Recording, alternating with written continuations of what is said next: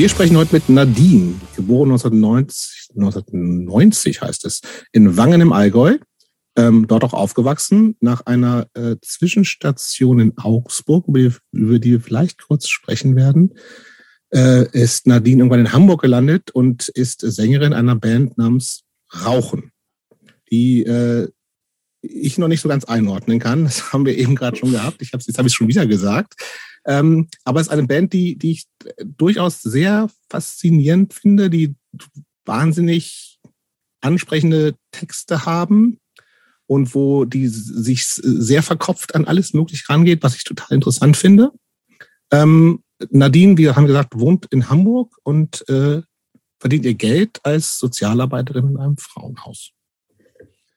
Und warum wir mit Nadine sprechen, hat viele Gründe. Ähm, offensichtlich, ähm, Nadine ist eine großartige Sängerin, ursprünglich Hardcore-Sängerin, aber wie wir aus ihrem, ihrem aktuelles Album letztes Jahr rausgebracht, drei EPs, ein Album Ende letzten Jahres und hat gezeigt, dass sie da auch noch viel mehr kann als schreien.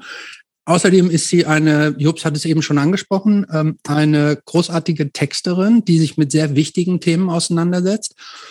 Und genau vor diesem Hintergrund ähm, sind wir auch sehr darauf gespannt, was Nadine uns aus ihrer Tätigkeit in einem Frauenhaus mal richtig auch vielleicht von der Front erzählen kann, was mit, was sie da so täglich äh, konfrontiert ist.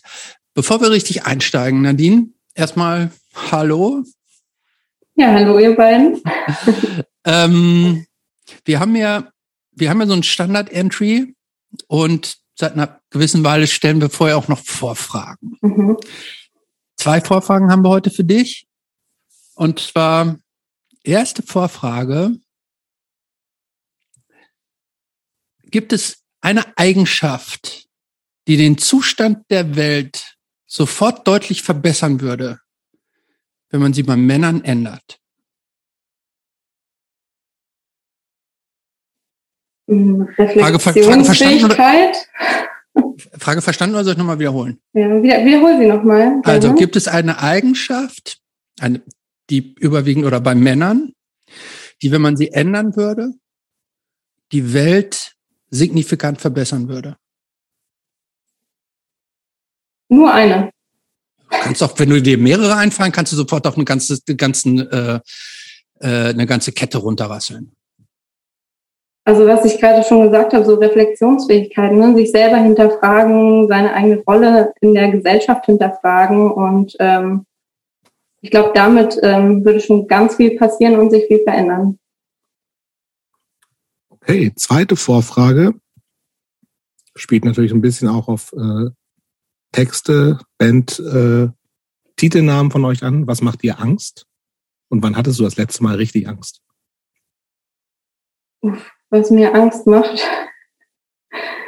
Ähm, momentan sind es Ratten in meiner Wohnung, die unterm Fußboden leben. Und das letzte Mal hatte ich äh, vor ein paar Nächten Angst, als sie nachts ganz laut genagt und gequiekt haben. Und ich dachte, jetzt frisst sich gleich einer durch die Diele. okay. Aber was macht man denn? Also was, was macht man denn da? Also lässt also, man, sagt man da, ich bin Tierfreund und lass die da, lass die da weiterleben oder was? Ähm, das Ding ist, dass ich auch krass allergisch reagiere auf diese Ratten und das echt ein Problem ist. Und es war schon ähm, mehrfach jetzt der Kammerjäger da.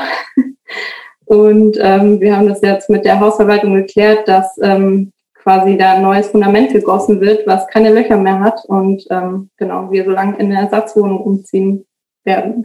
Ach, grüne Neune. Ich habe vor ein paar Tagen zufällig, es gab so eine Dokumentation im Fernsehen, glaube auf RTL 2 oder sowas. Da war gerade in Hamburg tatsächlich. Ach, scheiße. Ach du Scheiße. Und die haben gesagt, ich, also ich weiß, wenn die Ratten Angst machen, macht ihr das auch mehr. In, in Hamburg leben zwischen, also auf, eine, auf einen Menschen kommen fünf Ratten. Mhm. Das finde ich, fand ich crazy. Das hätte ich nie gedacht. Also ja. es halt so, sind so sieben Millionen Ratten in Hamburg oder so. Aber ja, was glaubst du, wie das Verhältnis in Neukölln ist? Bei dir, Jobst? Ey, da, weil ich sehe, ich sehe super. Ich habe gerade heute zufällig eine tote Ratte auf dem Fußweg gesehen, aber auch schon, ich sehe sonst super selten Ratten. Hm. Ja, ich hatte dann auch schon die Situation, dass es angefangen hat zu stinken und da musste man so ein Stück Boden aufmachen und da lagen äh, mehrere tote Ratten auch schon drin. Bah. Sorry, dass ich gleich mit so einem Thema komme, ja, aber das war ist mir bei dem Wort Angst angefallen. Total nachvollziehbar. Gut, aber dann machen wir jetzt mal den, den Standard. Ähm, Nadine, wann kam Punk in dein Leben? Oh, schwierige Frage. Tatsächlich hat mich die in den letzten Wochen häufiger mal ähm, begleitet. Und ähm, ich hatte schon in meiner Kindheit so eine ganz merkwürdige Faszination für Punk, ohne dass ich eigentlich wusste, was das so richtig ist. Ne? Also so musikalisch bin ich das erste Mal damit in Berührung gekommen im Kinderzimmer von meinem Onkel. Mhm. Der war damals 16, als ich auf die Welt gekommen bin und war dann entsprechend wahrscheinlich so irgendwie zwischen 19 und Anfang 20 und der hat natürlich die Ärzte gehört und ähm, Schrei nach Liebe und da hat jemand im Radio Arschloch gesungen und das fand ich als Kind großartig und ich habe dann bin immer rumgerannt und Arschloch Arschloch geschrien ne? und ähm, das durfte man natürlich gar nicht und es war super verpönt und ähm, das hat mich total fasziniert, dass es Leute gibt, die sowas im Radio machen dürfen. und ähm, bei uns gab es an der Grundschule immer so ein Kinderfasching, wo man dann so verkleidet zur Schule kommen durfte. Und ich hatte den großen Wunsch, ich wollte als Punk dahin gehen. Also, das ist aber auch einer der Klassiker so ein bisschen, ne? Ja, aber ich hatte, ähm, ich hatte damals so blonde, lange Locken und meine Mutter hat mir dann so drei Dutz auf den Kopf gemacht und die bunt angesprüht. So wie, so, so wie Gwen Stefani, war das Punk schon oder stelle ich mir das jetzt anders vor? Nee, das war wirklich mit so drei Kilo Haarspray und dann so, also hat sie versucht, da aus meinen kleinen Löckchen da so ein Iro zusammenzubasteln so. und das halt bunt äh, angesprüht irgendwie und die Dutz halt so alle in der Reihe, so in der Mitte bis zum Hinterkopf runter. Ah. Und dann habe ich mich so, so richtig cool gefühlt und hatte keine Ahnung, was ein Punk eigentlich ist, außer dass die bunte Haare haben und so ein Iro. Ja. Aber ähm, wo, wo hast du denn dieses optische Vorbild hergehabt? Also bei euch im Allgäu liefen da solche, also solche Bilderbuchpunks rum oder wo? Ich kann mich überhaupt nicht dran erinnern, wo das herkam, so, aber ich muss irgendwoher dieses Bild gehabt haben. Keine Ahnung, ob, ob da irgendwie bei meinem Onkel irgendeine Platte war oder Ach, so, ja, wo irgendein Punk drauf war oder so. Weiß ich nicht. Aber wenn du, hast du eben gesagt, eigentlich habe ich nicht richtig verstanden, dass dein Onkel 16 war? Also das heißt, dann muss deine Mutter ja auch wahnsinnig jung gewesen sein. Wenn ja, es der Bruder oder dein Bruder, Onkel ist ja der Bruder des Mutters oder der Vater.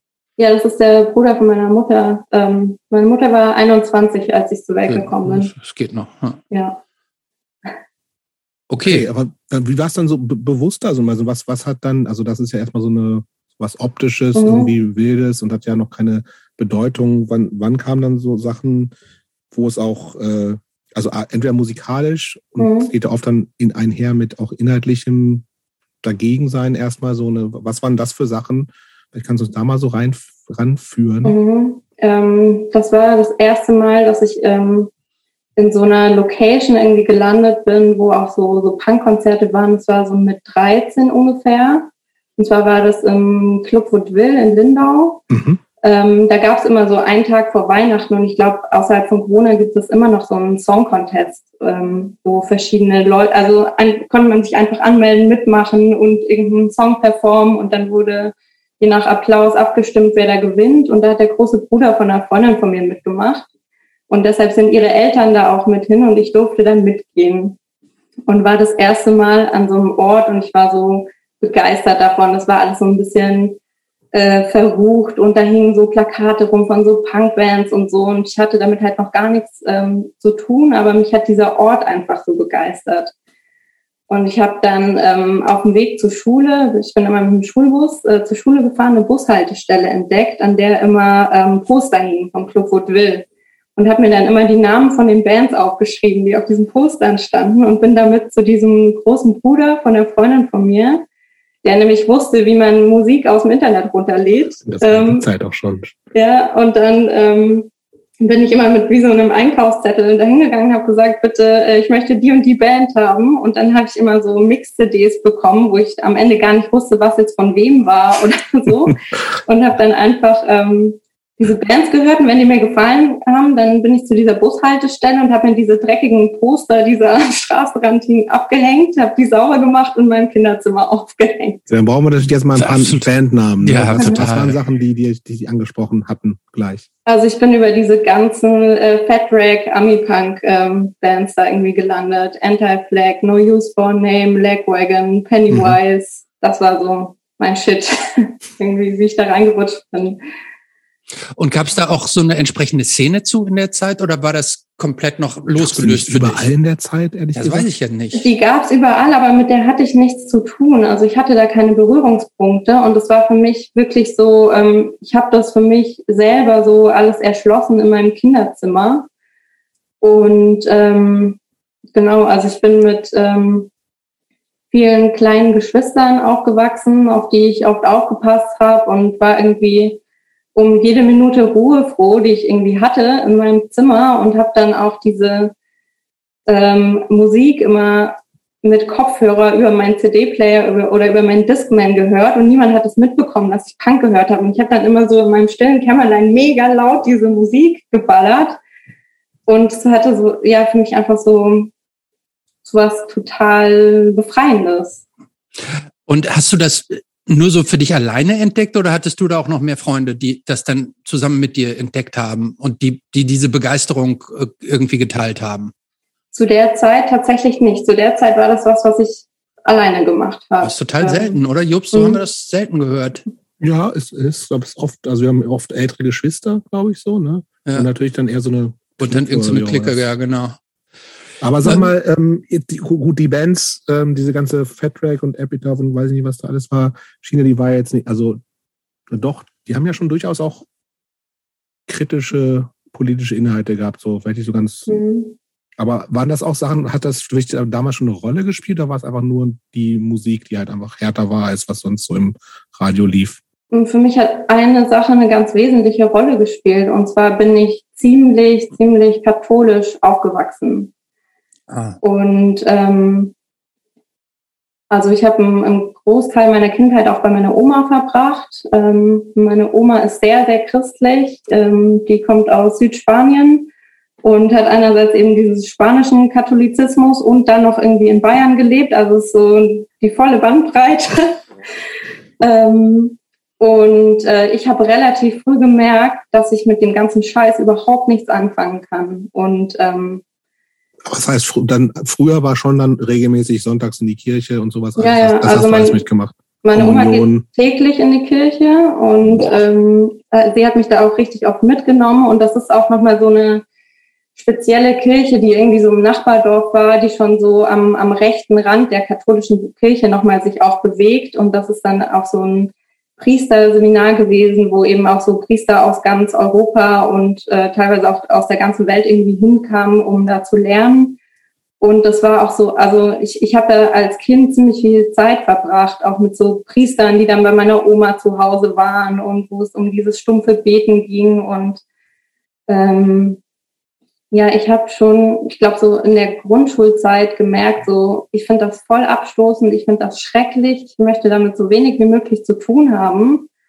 Und ich wusste aber gleichzeitig, meiner Oma ist das total wichtig. Mhm. Und ähm, das war so, ein, so eine ganz große Zerrissenheit in mir. Und ähm, als ich dann Punk entdeckt habe, war das für mich irgendwie, ich, ich weiß gar nicht mehr an welcher Band oder in was ich das festgemacht habe, aber es war für mich Bad, irgendwie Bad Religion vielleicht? Vielleicht, ja.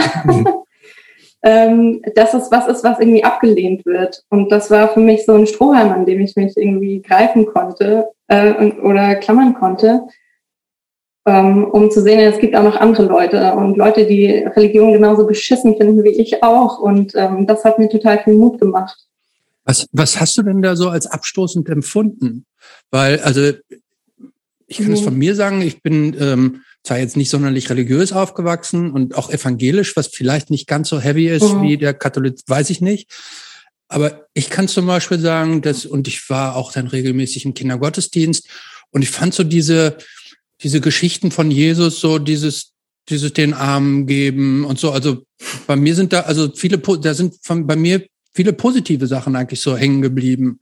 Ähm, und ich habe das so, ich habe das eher so als störend empfunden, aber ich habe das ja, ich habe das jetzt nicht als negativ empfunden. Was genau war es, was was dich da so abgestoßen hat? Oh, das sind viele Sachen. Also ähm, einmal dieses dieses Gefühl, das ich damit schon verbinde, ist so, es ist also dass man als Mensch schon so voller Sünde ist und dass man immer nach was sucht, nach was Schlechtem, was man irgendwie im, im Leben getan hat und ähm, da muss ich auch ganz doll dran denken. Also es gibt ja diese, also es gibt die Taufe, dann gibt es die Erstkommunion, was so in der mhm. dritten Klasse, glaube ich, ist. Und dann also mit zehn oder so. Ja, die Firmung, was so mit 14, glaube ich, ist. Mhm. Und das sind so Sachen, die, die, die macht man auf dem Dorf halt mit. Alle sind irgendwie katholisch. Wir hatten einen Moslem in der Klasse, sonst waren alle katholisch. Ähm, ich glaube nicht mal irgendjemand war evangelisch oder so. Und es war so ganz klar, das gehörte mit zur Schule. Man macht dann Kommunionsunterricht und so. Und ähm,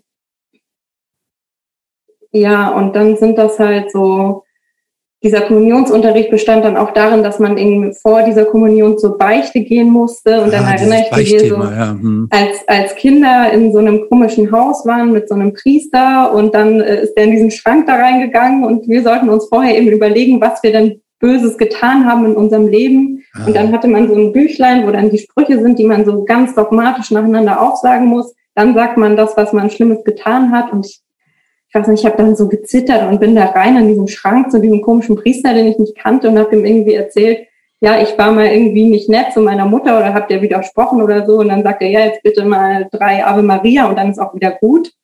Und dann denkt man sich auch so, absurdes System, ey. und ähm, ja. ja, also einerseits dieses total unterdrückende ja. und der Mensch ist schlecht und du bist so total schrecklich und alles, was du tust, ist Sünde. Und dann aber, ja, dann bete mal und dann ist auch wieder gut. Und das hat für mich alles überhaupt keinen Sinn ergeben. Mhm. Und es war halt immer mit diesem Zwang verbunden. Du musst es machen, du musst dahin gehen. Mhm. Ähm, fand ich schrecklich. Mhm. Ähm, gehen wir vielleicht auch noch mal einen kleinen Schritt zurück. Du hast eben schon gesagt, du bist mit vielen kleinen Geschwistern aufgewachsen. Mhm. Ähm, was heißt viele? Zwölf. Nee, fünf. Das ist viel. Das ist sehr viel. Also ähm, ich bin nicht mit allen Geschwistern aufgewachsen. Also ich war zehn Jahre lang Einzelkind. Und dann, ähm, also meine Eltern haben sich getrennt, als ich zwei oder drei war. Und meine Mutter hatte dann einen neuen Freund, den sie später auch geheiratet hat. Und hat dann mit dem Kinder bekommen. Ähm, den ersten Bruder, als ich zehn war. Dann kam noch ein weiterer Bruder, als ich zwölf war. Dann kam eine Schwester, als ich 15 war. Mein Vater und seine Freundin haben auch ein Kind mhm. bekommen und dann hat meine Mutter nochmal äh, ein, ein Kind bekommen, als ich schon ausgezogen war von zu Hause. Also mein kleinster Bruder ist jetzt zehn Jahre alt. Ah, okay. Aber ähm, war das eigentlich ein Problem, also dann die, diese Trennung oder dieses in eurem katholischen Umfeld überhaupt? Mhm. Oder also kannst du, meine du, Mutter du warst sehr, du warst sehr jung, äh, äh, kannst dich im Zweifel nicht dran erinnern. Aber in so einem sehr konservativen... Gehört sich eigentlich nicht, ne? Nee, gehört sich eigentlich nicht. Äh, vor allen Dingen auch in so einem kleinen Ort hätte ich, könnte ich mir jetzt vorstellen, dass auf so einer Familie auch so ein gewisser Makel liegt oder hast du das gar nicht, hast du es so nicht wahrgenommen? Hm, ich glaube, das bekommt man dann nicht so mit, weil das immer so hintenrum getratscht wird dann. Ähm, aber das habe ich tatsächlich nicht so mitbekommen. Ähm, weil, weil ich einfach auch sehr klein war. Mhm. Aber auch tatsächlich, Christopher, guck mal, wir sind ja auch einfach immer deutlich älter. Ich glaube, das ist tatsächlich in den 2000ern, wo es dann ja schon war, auch schon mehr Normalität war, selbst in katholischen Enklaven wie äh, im Allgäu, glaube ich. Ich glaube, das ist ja. nicht mehr so dramatisch, wie das hier ja, auch in den 70ern, 80ern oder sowas ja, noch war. so, da war das ja Offensichtlich. Ich, noch dramatischer. Also das ja, wobei, wenn ich mich auch so zurückerinnere an so Gleichaltrige, war das schon die Ausnahme, dass da Eltern mhm. getrennt sind. Also es war. Auch noch, okay. Ja. Und es war ja Anfang der 90er dann, ne? Also. Naja, stimmt. Ah, ja, stimmt. 90 bis geboren, genau. Aber das heißt, du bist dann, ich habe jetzt nicht so richtig schnell mitgezählt, aber du, der eine, dein jüngster Bruder, der kam jetzt deutlich später hinterher. Mhm. Ähm, aber ihr habt dann zusammen gewohnt zumindest mal mit vier, zu, mit vier Kindern in einer Familie? Ja, genau. Und war das für dich komisch, also so lange Einzelkind zu sein? Einzelkind bedeutet ja auch, dass man sehr viel Aufmerksamkeit alleine kriegt. Und ähm, nicht nur kam dann gut, dass deine Mutter einen neuen Typen hatte, oh, geschenkt, aber dass dann auch noch ähm, so viele Kindern nachkamen, hat das für dich irgendwas verschoben in der Wahrnehmung oder in, in, ähm, in deinem Lebensgefühl? Ähm, ja, also am Anfang, also ich erinnere mich noch, als ich zehn war und erfahren habe, ich krieg noch ein, ein Geschwisterkind, das fand ich die Vorstellung schrecklich. Ne? Ich, dachte, nee, ich weiß noch, dass ich zu meiner Mutter gesagt habe, ich will nicht so ein kleines Monster zu Hause. Und ähm, dann kam mein Bruder aber zur Welt und ich habe mich total über den gefreut. Und umso älter ich wurde, umso mehr hieß das aber auch Verantwortung übernehmen und oft aufpassen auf meine Geschwister. Und äh, das hat mich irgendwann dann schon gestresst. Also ich habe das immer gemacht und war immer, also ich war ein sehr pflegeleichtes Kind, glaube ich, auch in der Pubertät so zu Hause super lieb und nett und habe da ganz viele Aufgaben übernommen. Und ähm, später irgendwann konnte ich das dann auch für mich nutzen, weil meine Mutter tatsächlich äh, am Anfang noch relativ streng mit mir war. Und ich dann aber dadurch, dass sie so viel zu tun hatte, ähm, auch so die Möglichkeit hatte, da unter dem Radar rauszurutschen und dann irgendwie abends länger wegzubleiben, als ich durfte oder irgendwo zu übernachten oder auf irgendwelche äh, Partys oder Konzerte zu gehen, ohne dass es jemand mitbekommen hat. So, ähm, deshalb hat es so beide Seiten für mich. Haben die, wann musstest du immer auf die aufpassen? Äh, irgendwie so tagsüber nach der Schule oder waren deine Eltern abends viel beschäftigt oder nee, was für so, Gelegenheiten? Eher so tagsüber nach der Schule. Mhm. Sowas genau. Also auf dem Dorf Kindergarten war dann auch äh, so bis mittags um eins oder so. Und dann ist es die Ausnahme gewesen, dass da die Kinder nachmittags in der Betreuung waren, weil es ist natürlich auch so das vorherrschende Familiensystem. Die Mutter ist zu Hause und äh, passt auf die Kinder auf und der Vater ist bei der Arbeit. Und äh, das ist da äh, schon noch viel stärker, als, als ich es jetzt zum Beispiel in der Großstadt mitbekomme. Ne? Hm. Aber deine Mutter war nicht zu Hause oder, oder die hat also. Meine Mutter war zu Hause, ja. Okay. Hm. Wo wir gerade bei Schule sind, ähm, wie, wie kann ich mir denn Nadine in der Schule vorstellen? Du hast gerade schon gesagt, zu Hause warst du zumindest eine Zeit lang unkompliziert, mhm. brav, in der Schule auch eher unauffällig. Ich würde tippen, gute Noten, oder? Ja, durchwachsen tatsächlich. Also immer so auf und ab. ähm, also ich bin nach der Grundschule aufs Gymnasium und ähm, das war aber irgendwie eine schwere Zeit für mich, weil ich kein Mensch bin, der so leicht lernt und sich äh, schnell Sachen merken kann, sondern es war ein richtiger Kampf für mich. Und ich wollte das unbedingt äh, schaffen und unbedingt mein Abi äh, machen. Und ähm, ja, es war nichts, was mir so leicht zugeflogen ist. Ähm, Hast du aber gemacht? Habe ich gemacht, ja. Okay. Mit Ach und Krach dann am Ende. Was für ein, was für ein Abischnitt? 2,7. 3,7. 2,7. 2,7. Also es scheiterte dann fast an Mathe, aber das ähm, habe ich dann noch hinbekommen. ja, äh, aber ähm, Lieblingsfach in der Schule, wo wir davon gerade schon Kunst. sprechen? Oh, Kunst. Das heißt, ich du hast verstehen. auch. Hängt aber auch immer voll von Lehrerinnen und Lehrern ab, finde ich so. Ja, die waren immer so ein bisschen crazy. Genau, das war ja auch mal ganz sympathisch. immer so ganz spannende Persönlichkeiten und ähm, ja, ich glaube auch, weil es da einfach diesen Leistungsdruck nicht so gab in, in der Art und Weise, wie es das einfach in, in anderen Fächern gab. Wir hatten einen Kunstlehrer, der hatte neben unserem Kunstraum so einen eigenen Kunstlehreraufenthaltsraum und der hat uns dann immer so Aufgaben gegeben und ist dann aber schnell kurz rübergegangen und hat in seinem Zimmerchen Pfeife geraucht. Unser hat gesoffen. Er hat so ein Schnapsfläschchen da mal gehabt. Der auch der Kunstlehrer? Ja, ich glaube, weil das ist, also sind, sind ja oft selber KünstlerInnen, so, ja. habe ich das Gefühl. Die ist aber mhm. halt dann irgendwie, wie auch wahrscheinlich Musiklehrerinnen auch Leute sind, die lieber gerne Musik machen würden oder sowas standardmäßig, aber halt natürlich nicht davon leben können, weil wer kann das schon? Und aber so ein bisschen so einen gewissen Frust habe ich da oft bei, bei einigen KunstlehrerInnen, die ich gehabt habe, auf jeden Fall gehabt. So. Aber ich fand es auch immer ganz sympathisch. So. Also ja. auch den Schnapstypen. Ja, unser Kunstlehrer hat mal einige Wochen gefehlt und danach hat er uns die Geschichte erzählt, dass er in seinem Baum im Garten, äh, in seinem Garten einen Baum schneiden wollte und den Ast abgesägt hat, auf dem er saß und sich die Rippe gebrochen hat. Hm, eine schöne Metapher, ne? Ja. ja. Wie ging es denn dann eigentlich mit, mit Punk und diesem Undergroundigen bei dir weiter? Wir haben jetzt gerade, also der letzte Stand war, glaube ich, dass du, dass du auf dem Discman Lag Genau, genau, so die, diese mhm. ganzen Compilations, die du durchgehört hast und dir die Plakate an der Bushaltestelle abgemacht und im Kinderzimmer wieder aufgehängt. Ähm, Wie ging es denn dann weiter? Mm, also es ist eine ganze Weile auf diesem Level so geblieben, weil ich so, also gerade anfangs Gymnasiumzeit weil, hatte ich dann so eine Mädchenklicke ähm, und da konnte ich niemand so richtig begeistern von dieser Musik. Das war immer so, dass es dadurch vielleicht ein bisschen komisch war für die anderen auch. Was haben die denn so gehört? So RB und so? Äh, nee, Britney? oh Gott, was war denn damals so? Gab es da schon äh, Spice Girls und sowas war das. Ah, gut. Ja. Keine schlechte Band. Keine schlechte Nö, Band. Überhaupt nicht. Ja.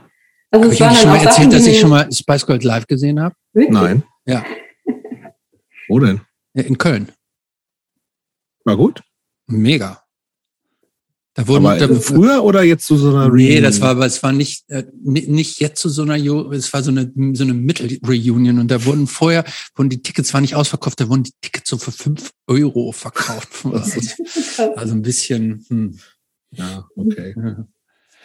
Na gut, äh, deine Freundinnen haben Spice Girls gehört und die konnten so mit diesem Krach nichts anfangen. Nee, nicht so richtig. Und ähm, also das waren auch über mehrere Jahre irgendwie so meine Freundinnen, aber es war, ich hatte immer so ein Gefühl, ich gehöre da nicht so richtig dazu. Und ähm, ja, irgendwie hatte ich immer das Gefühl, ich brauche noch irgendwas anderes in meinem Leben, aber ich wusste nicht so richtig was. Ne? Und ähm, dann war das irgendwann so, dass ich auch mit diesen Freundinnen, dass wir auch in so einem katholischen Jugendverein waren, wo man so Zeltlager macht und sowas. Und eigentlich geht's ähm, überhaupt nicht um irgendwas Katholisches, sondern es geht darum, dass man ähm, möglichst viel Zeit ohne Eltern verbringen kann und möglichst viel Bier saufen kann. Und ähm, das waren dann so ein, ein paar Jahre, wo ja, wo ich wenig mit Punk zu tun hatte, aber wo es dann über so, so Lagerfeuermusik irgendwie hat man schon auch mal irgendwie die Ärzte oder sowas gesungen, aber wo ich dann ähm, zum Beispiel ganz großer Red Hot Chili Peppers Fan geworden bin in der Zwischenzeit und Nirvana und so ein Kram auch gehört habe. Ähm, genau, und irgendwann, da war ich so 15, 16, ähm, wurde das richtig doll. Also, dass es dann wirklich so jedes Wochenende nur noch saufen und nur noch irgendwie voll besoffen sein und irgendwo rumhängen. Und wir hatten dann auch so ein Jugendhaus, wo ich dann den Schlüssel dafür hatte und da quasi irgendwie jede Tages- und Nachtzeit rein und rausgehen konnte. Da drin gab es ein Bierautomat mit Bier einen Euro. Und ähm, das fand ich eine Zeit lang ganz cool und irgendwann ähm, ne, da gehörte dann auch dazu, dass irgendwie so die nächste Dorfdisco war halt so 20 Kilometer entfernt. Da lief dann auch so ähm, Alternative Rock und ähm, auch so ein bisschen Punk und sowas. Und da wurde gepokt und ähm, dann gab's so umsonst und draußen Konzerte, wo auch Punkbands gespielt haben. Und da sind wir dann irgendwie gelandet und dann habe ich das erste Mal da mitgepokt und so. Aber es war halt alles immer mit diesem Saufen verbunden und mit diesen Abstürzen und irgendwie habe ich da so als junges Mädchen auch immer mehr Scheiße erlebt und immer mehr Situationen erlebt, wo ich danach irgendwie am nächsten Tag aufgewacht bin und dachte, Scheiße, was ist da passiert? Und auch so viele Situationen, die ich heutzutage als übergriffig bezeichnen würde. Und irgendwann dachte ich mir, fuck, ich habe da keinen Bock mehr drauf, so ne? Und ähm, habe irgendwie einen Cut gemacht, habe da auch ganz viele Freundschaften so liegen lassen. Entschuldigung, ganz kurz, wie alt, von welchem Alter sprechen wir jetzt? So 14, 15, 16 oder schon älter? 16 war das so. Mhm. Genau. Und habe dann da so einen so einen Cut gemacht und ähm, habe dann angefangen in der Schule mit anderen Kids abzuhängen. Um, und das waren so ein bisschen die alternativeren Kids, mit denen ich, also mit denen ich mich schon immer so gut verstanden habe, aber dadurch, dass ich halt mit meiner Mädelsklicke und mit den mit dieser Jugendvereinigung da so äh, zugange war, habe ich die so ein bisschen ausgeblendet und ähm, da habe ich dann ähm, meine damals beste Freundin Daphne kennengelernt. Die ist äh, sitzen geblieben und war so die coole, die dann immer im Sportunterricht mit an der Seite saß, äh, weil wir die Sportsachen vergessen hatten oder einfach keinen Bock hatten. Und dann haben wir uns da über äh, alles Mögliche unterhalten am Rande vom Sportunterricht. Und äh, Daphne ähm, war halt viel ähm, in der Tonne unterwegs, was so ein Jugendzentrum in, in Wangen war. Das so Eines der ältesten autonomen Eins- Jugendzentren Deutschlands. Genau, übrigens, ne? ja. Ähm, was halt so ein Steinwurf entfernt war von diesem Haus, in dem ich immer gesoffen habe früher. Aber das war dir das vorher irgendwie schon eigentlich als, als Ort bewusst oder einfach gar nicht auf dem Radar? Mir war das irgendwie klar, dass es da ist, aber mhm. ich hatte, also es hat auf mich nie so einladend gewirkt oder da okay. so ein bisschen auch so, dass die Leute da so cool sind, dass ich mich da gar nicht hingetraut habe. So ein bisschen war das. Mhm. Ähm, und dann so vermischt mit so Geschichten, weil meine Mutter kannte das von früher tatsächlich mhm. auch noch, die dann so erzählt hat, ja, da drin, da waren immer die Heroinabhängigen und was weiß ich, so Horror-Stories mhm. und äh, die haben da sich das Marihuana gespritzt und so was. ähm, so Geschichten halt. Und ähm, genau, und ähm, Daphne hat ganz viel Hardcore gehört und ähm, hat dann angefangen, mich mit auf Shows zu nehmen. Und dann waren wir eben in der Tonne auf Konzerten und äh, weil ähm, so ähm, genau die, die österreichische Grenze ist gar nicht weit entfernt und man musste halt auch immer für Konzerte dann irgendwo hinfahren. Daphne war älter als ich, sie ist ja sitzen geblieben und hatte schon einen Führerschein. Und dann fing das an, dass wir irgendwie so durch die äh, Weltgeschichte gegondelt sind mit dem Lader von ihrer Mutter, was auch so ein ganz witziges Auto immer war, ähm, mit noch zwei anderen Freundinnen. Und dann hatte ich so eine neue Mädels-Crew, die halt ähm, Hardcore und Punk gehört haben. Und ähm, das war eine richtig gute Zeit. Cool. Was für Shows habt ihr da so gesehen? Irgendwas Bekanntes oder nur überwiegend lokale Bands? So alles durchmischt. Also ich, einmal sind wir, das war dann ähm, eher so die Metalcore-Zeit äh, für Parkway Drive nach München gefahren und haben äh, die Schule geschwänzt und sind halt, also Nachmittagsunterricht geschwänzt, dann mit dem Lader nach München gefahren. Im Feuerwerk war das damals und sind auf, ähm, an der Location angekommen, wollten da rein und dann ähm, hieß es, es ist ausverkauft. Und dann standen wir da und waren total traurig und die Vorband hat angefangen zu spielen. Und haben gesagt, wir warten jetzt einfach noch einen Moment. Und dann hatte die Vorband gespielt und die haben angefangen, die Kasse abzubauen. Und dann haben wir uns da einfach reingesneakt und konnten dann noch äh, Parkway Drive angucken. das, war, ähm, das war eine schöne Zeit auf jeden Fall. Und ähm, was war das für dich damals oder für euch damals so? Also jetzt im, im Gegensatz zu dem Punk, den du schon so kanntest?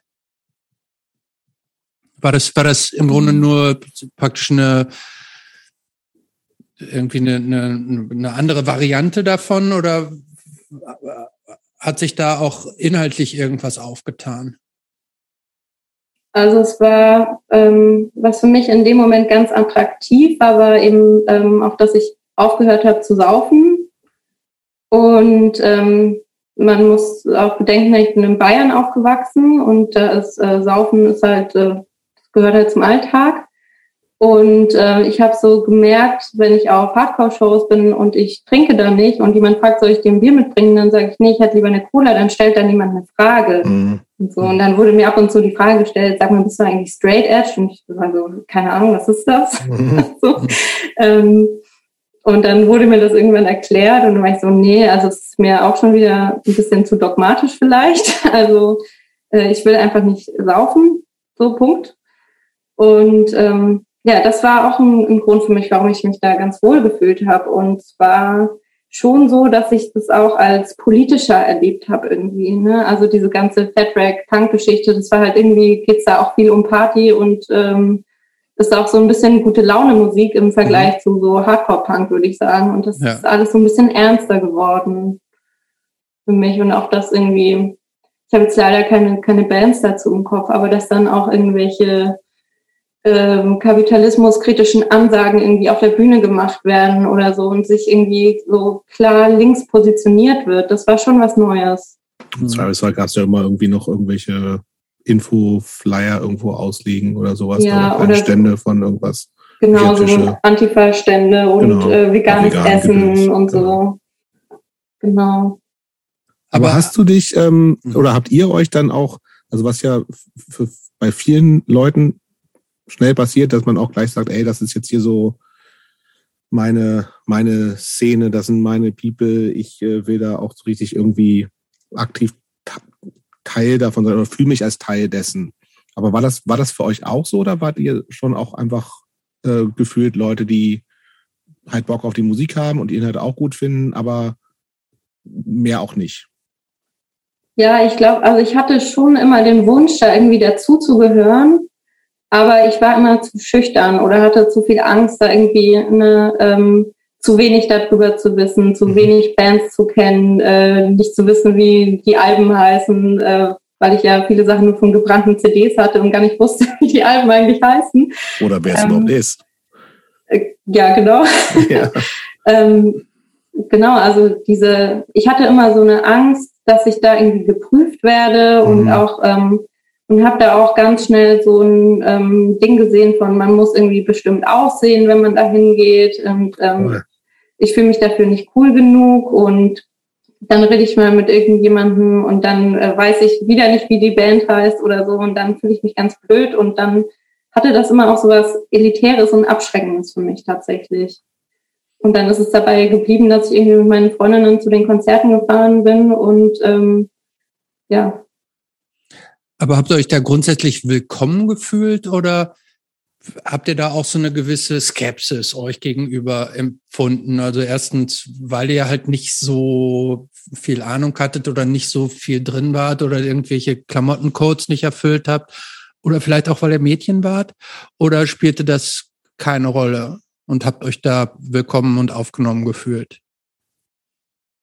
Das eigentlich schon. Also das war ja auch so, also für mich war das relativ neu, für meine Freundinnen, die kannten das alles schon ein bisschen und die waren da auch erfahrener, die kannten dann auch Leute aus Österreich, die in irgendwelchen Bands gespielt haben und so. Ähm, und daher habe ich mich da schon irgendwie willkommen gefühlt. Es gab schon so Situationen, wenn man jetzt auf ein österreichisches äh, Dorf, in ein Jugendzentrum kommt und da äh, geht die Tür auf und dann kommen da halt irgendwie vier Mädels rein, die halt niemand kennt. Mhm. dann drehen sich alle um, man wird so von allen angeguckt, dann ist es erstmal so, äh, eigentlich will ich hier gar nicht mehr sein. Äh, die Situation gab es schon auch, aber also wir wurden jetzt nie blöd angemacht oder so, das nicht.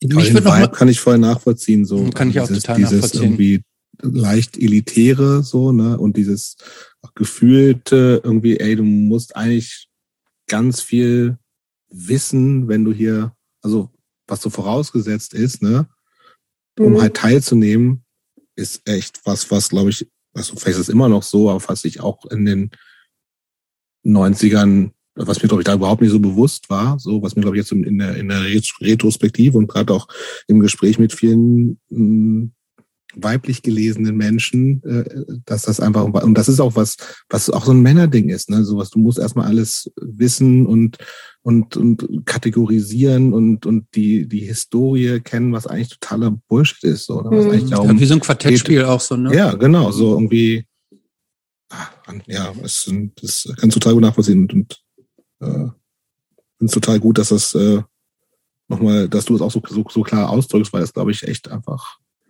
für diesen, äh, eine der, ist natürlich vielfältig und ich meine, wir leben in einer äh, Gesellschaft, die uns alle geprägt hat, aber das spielt schon in diesen Männerverein Hardcore Punk total mit rein. Mhm.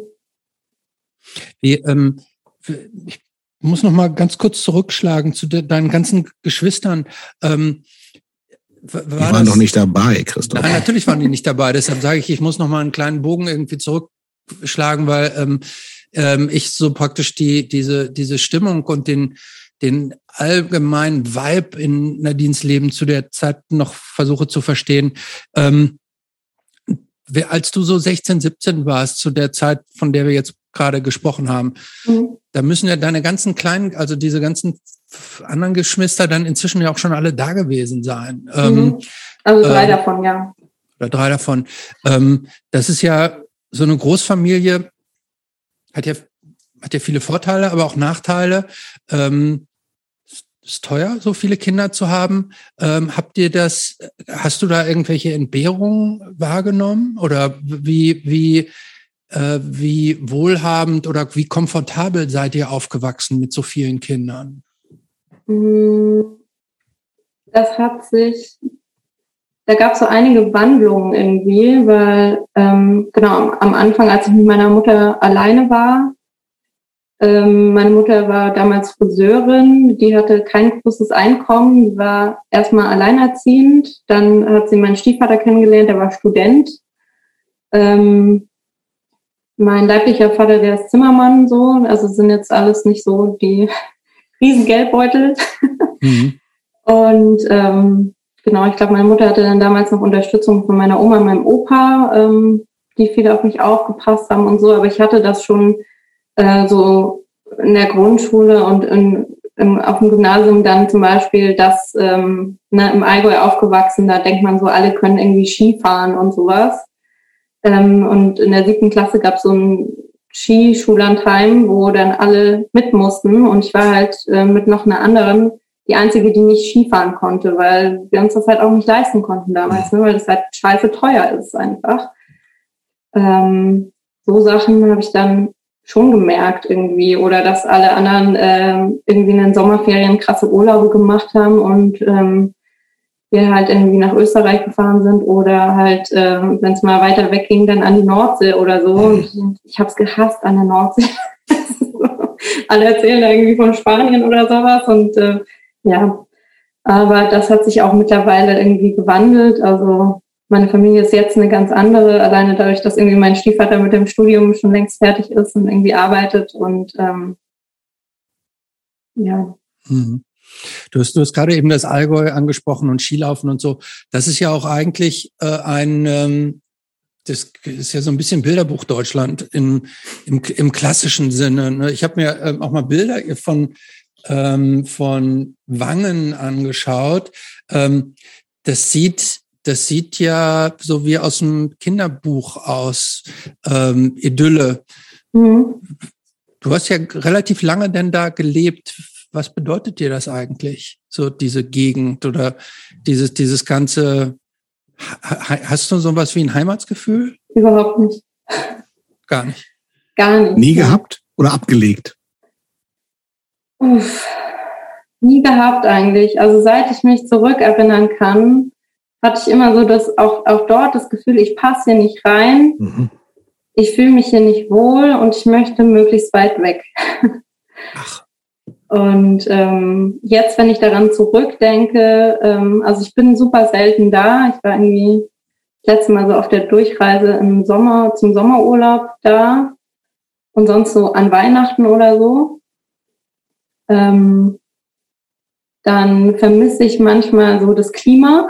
Mhm. Es ist ja schon mhm. fast mediterranes Klima und den Bodensee und irgendwie so laue Sommernächte und an einem Feuer am See sitzen bis morgens um fünf in kurzer Hose in T-Shirt so. Ähm, oder mal kurz wandern gehen oder sowas. Das vermisse ich, aber ich vermisse nicht diese, die Leute, die Einstellung, ähm, dieses Engstirnige, das vermisse ich überhaupt nicht. Und auch nicht die Familie? Also wenn man in so einer großen Familie aufwächst, äh, aufwächst, das kann ja, du hast ja schon erzählt, wie das war, als dann auf einmal Kinder nachkamen. Ähm, irgendwann hast du dich dann ja offensichtlich dran gewöhnt. Äh, so eine große Familie, die kann ja auch so, so zusammenschweißen und ein besonders enges Familiengefühl beflügeln. Ist das so bei dir angekommen oder weil du ja so die Älteste warst, zehn Jahre Abstand, ist das nicht mehr so aufgekommen? Ähm, oh, das ist eine schwierige Frage. Also ich habe eine, eine sehr gute Beziehung zu allen meinen Geschwistern und habe auch regelmäßigen Kontakt zu denen. Aber ich würde nicht sagen, dass wir so eine klassische Geschwisterbeziehung haben, eben weil es diesen Abstand so gibt. Das ist echt also, wahnsinnig viel, ey, zehn Jahre. Mhm. Ja, zehn Jahre, also Minimum zehn ja, Jahre. Minimum, ne? Ja. Ähm, und ähm, ja, auf jeden also die vermisse ich auf jeden Fall manchmal. Es war auch jetzt dieses Jahr das erste Mal ein, ein Bruder, der mich hier in Hamburg besucht hat und der so mal die Großstadt gesehen hat, sozusagen. Ne? Ähm, ja, aber sonst habe ich hab nicht so dieses ähm, Familie ist mir extrem wichtig und ähm, das Gefühl habe ich irgendwie nicht. Vielleicht auch, weil weil es eben auch wieder so was Dogmatisches und Erzwungenes irgendwie hatte für mich. So, ne? Dieses Familie muss wichtig sein und man muss zusammen am Sonntag einen Ausflug machen und man muss irgendwie, egal wie lange man am Tag vorher saufen war, am Sonntag macht man zusammen Frühstück oder sowas, ne? Und das, und egal, ob man sich dabei nur streitet oder so. Mhm. Und ähm, das gab es bei uns auch immer. Sonntags musste man, egal wann ich, musste ich zum gemeinsamen Frühstück antreten. ja, und irgendwie merke ich halt immer, sobald irgendwas so dogmatisch und, und einengt wird, bin ich raus. und ähm, sei das irgendwie die katholische Kirche, sei das die Familie oder sei das an manchen Stellen auch die Punkszene so. Ich würde gerne meinen Sprung, sagen. Ja, total unbedingt. Ich würde gerne meinen Sprung machen. Äh, ja. Es gab diese Zwischenstation Augsburg. Mhm. Also nach dem Abi dann wahrscheinlich, ne? Äh, nach dem Abi habe ich noch ein FSJ gemacht. Ah. Ähm, oh. In Wangen im Allgäu. Oh. Weil es da so schön ist? Ähm, du dich nee, so weil, gefühlt hast? weil ich keine Ahnung hatte, was ich machen wollte nach dem ja. Abi. Ähm, dann habe ich da ein FSJ gemacht, um so, mich so ein bisschen zu orientieren. Ich hatte dann auch einen Freund da und ähm, genau, wollte mir dann überlegen, was mache ich eigentlich. Äh, so. Und habe äh, in, der, in der Klinik dieses FSJ gemacht auf einer ähm, Reha, mhm. Äh, Psychosomatik-Reha-Station für ähm, Schulkinder.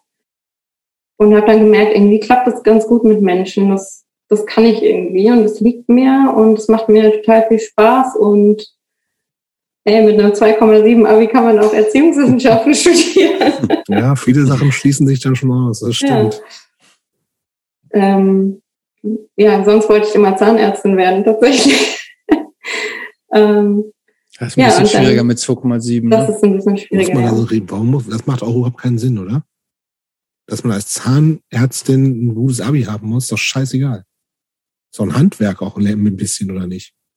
Ja, ich glaube, man hat das, also man hat schon relativ viel so diese medizinischen Grundlagen und ich ja. glaube, es ist bis zum ja, gewissen da, Grad das normale Medizinstudium so, aber was sagt das, das Abi Schnitt aus? ist ne? aber auch scheißegal. so, du musst halt gut in Biologie im besten ja. Fall sein. Ne? Alles andere, ob du in Sport, Kunst oder Mathe gut ist auch scheißegal. Ich glaube, du musst, halt, du musst, ich glaub, du musst gut lernen können. Und ich glaube, mhm. wenn du kein gutes Abi hast, wird dir unterstellt, dass du nicht gut lernen kannst. Ja, das stimmt ja auch bei diesem bescheuerten Schulsystem, was es immer noch gibt. Mhm. Das ist echt nur auf, das hat sich ja schon geändert, so, ne? Mhm. aber es ist ja schon immer noch bescheuert. Ja, im Nachhinein bin ich auch froh, dass ich nicht Zahnmedizin studiert habe, weil ich wäre einfach viel zu faul gewesen. Okay, aber ja. du hast Augsburg, dann diese, ne? Ja, in Augsburg. Du hast diese Erziehungswissenschaften dann aber schon studiert, äh, jetzt nur, weil es nichts anderes gab, was so, ähm, was irgendwie mit deinem Abi konform gegangen bin oder äh, ist oder weil dich das schon auch interessiert hat? Nee, es hat mich auf jeden Fall interessiert so und ähm, eben nach diesem FSJ dachte ich so, soziale Bereiche ist irgendwie total spannend, auch so gerade diese Extremfälle haben mich irgendwie interessiert. Ne? Also es waren ja äh, psychisch kranke Kinder zum Teil, mit denen ich dann zu tun hatte und ähm, ich habe dann auch oft deren Eltern irgendwie mit kennengelernt und dachte mir, ich finde das total spannend, irgendwie so zu gucken, wo kommt das eigentlich her und äh, warum haben so kleine Kinder schon solche Probleme teilweise. Ne? Mhm. Und ähm, es hat mich irgendwie, also es ist voll traurig natürlich, aber mich hat es total fasziniert und ähm, hat es dann irgendwie so motiviert, ähm, mich für Erziehungswissenschaften einzuschreiben richtig mit äh, irgendeinem Ziel, danach mache ich das und das, oder? Nö, überhaupt nicht. Also Nur für mich war dann, halt. genau, für, ich hatte so eine ganz äh, besondere Vorstellung von Studieren, weil ähm, ich hatte irgendwie einen äh, Geschichte-Leistungskurs und ähm, habe mich da sehr viel so mit der 68er-Bewegung auseinandergesetzt und dachte, geil, ich gehe jetzt an die Uni und es ist super politisch und alle steigen da irgendwie auf den Tisch und protestieren für irgendwas und es wird so äh, mein ja, Leben verändern. Dann, ne? Ähm, ja. und dann äh, bin ich da total desillusioniert äh, angekommen. Und ist das auch nicht auch schon die Bachelorzeit und sowas? Äh, die, ja, ja. Äh, die Dingszeit, wie heißt das? Doch Bachelor, ne? Ja, genau. Also richtig, das ist schon relativ verschult dann auch das Ganze. Genau, Ding. also ich war der erste Bachelorjahrgang ah. in Erziehungswissenschaften. Ah, Scheiße. Jobs, Jobs kennt sich aus. Ich habe auch mal studiert. Mhm. Ja.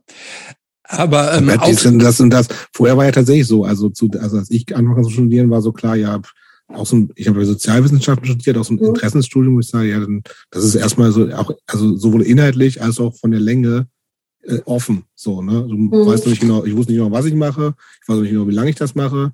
Und ich habe das, glaube ich, in 13 oder 14 Semestern und das war überhaupt nicht ungewöhnlich. Und das ging ja dann einfach gar nicht mehr mit Studiengebühren und mhm also, also, also die ersten zwei, drei Jahre oder Semester war eher so, ich muss erstmal gucken, was ich, was ich überhaupt machen kann und muss und dann, ach nee, also das war ja bin ich ganze Tage gar nicht an der Uni gewesen, weil da hat ja auch niemand sich drum gekümmert. Du musst halt schon viel mehr Eigeninitiative zeigen, was Vor- und Nachteile hat, so, aber dieses durchgeschulte Bachelor-Ding, das ist schon auch für den Arsch.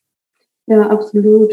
Ähm, so vier Jahre ist das ja dann so, auf vier Jahre angelegt, ne? So acht Semester oder so? Nee, drei, sind das vier, doch vier Jahre, glaube ich. Ich weiß es schon gar nicht mehr, guck mal.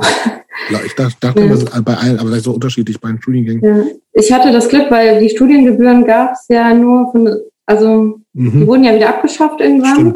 Mhm. Und in dem Zeitraum, in dem ich studiert habe, gab es die noch, aber ab einer bestimmten Anzahl an Geschwistern musste man keine Studiengebühr zahlen. Und das war dann mein großer Joker.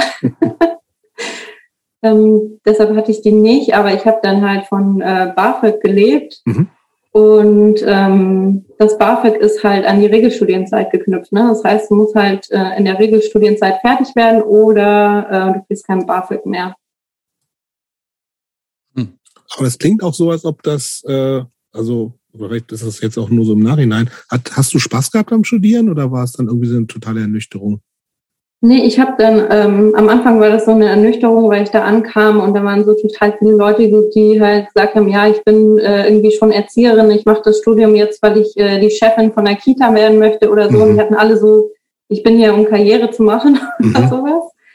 Und das war halt gar nicht mein Ansatz und ich dachte halt so, cool, ich komme jetzt irgendwie an einen Ort, ich kann mich mit Themen auseinandersetzen, die mich irgendwie interessieren und das mal ähm, ein bisschen freier von so Hierarchien, als, als wie es in der Schule war wo ich dachte, man, man diskutiert da halt viel miteinander und dann kam ich da an und dann ist es trotzdem, da steht halt so ein, eine dozierende Person irgendwie vorne und behandelt einen wie so Schulkinder und das war dann irgendwie dachte ich mir, hä, was ist das und wann, wann fängt das jetzt mit diesem Studieren an, so, ne?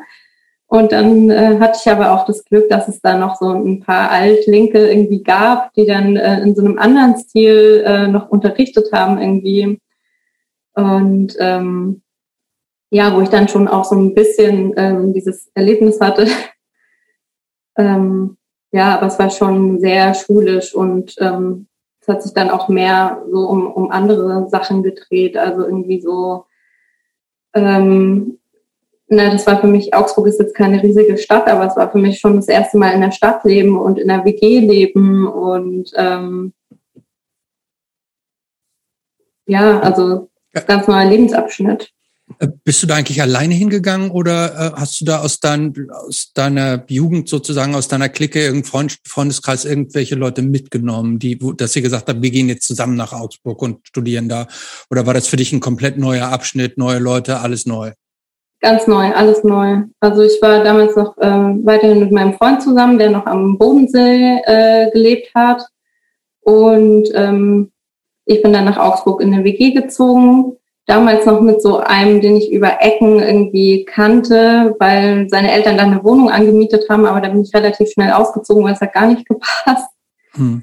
Und ähm, genau, und dann habe ich da aber so einen Freundeskreis irgendwie gefunden, was ja, wenn man an, an der Uni geht, irgendwie als junger Mensch dann doch relativ schnell irgendwie Stimmt. geht, wenn alle neu in der Stadt sind und sich irgendwie kennenlernen wollen. Klar.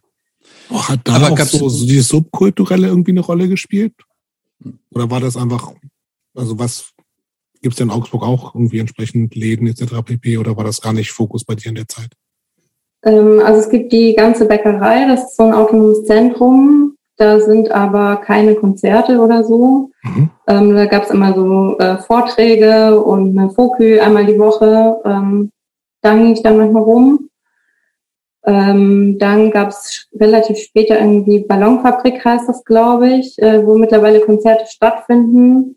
Da war ich dann ein, zweimal, aber Augsburg hat jetzt auch nicht so die blühende Hardcore-Punk-Szene. Es gab so eine Punk-Kneipe irgendwie, wo ich manchmal war.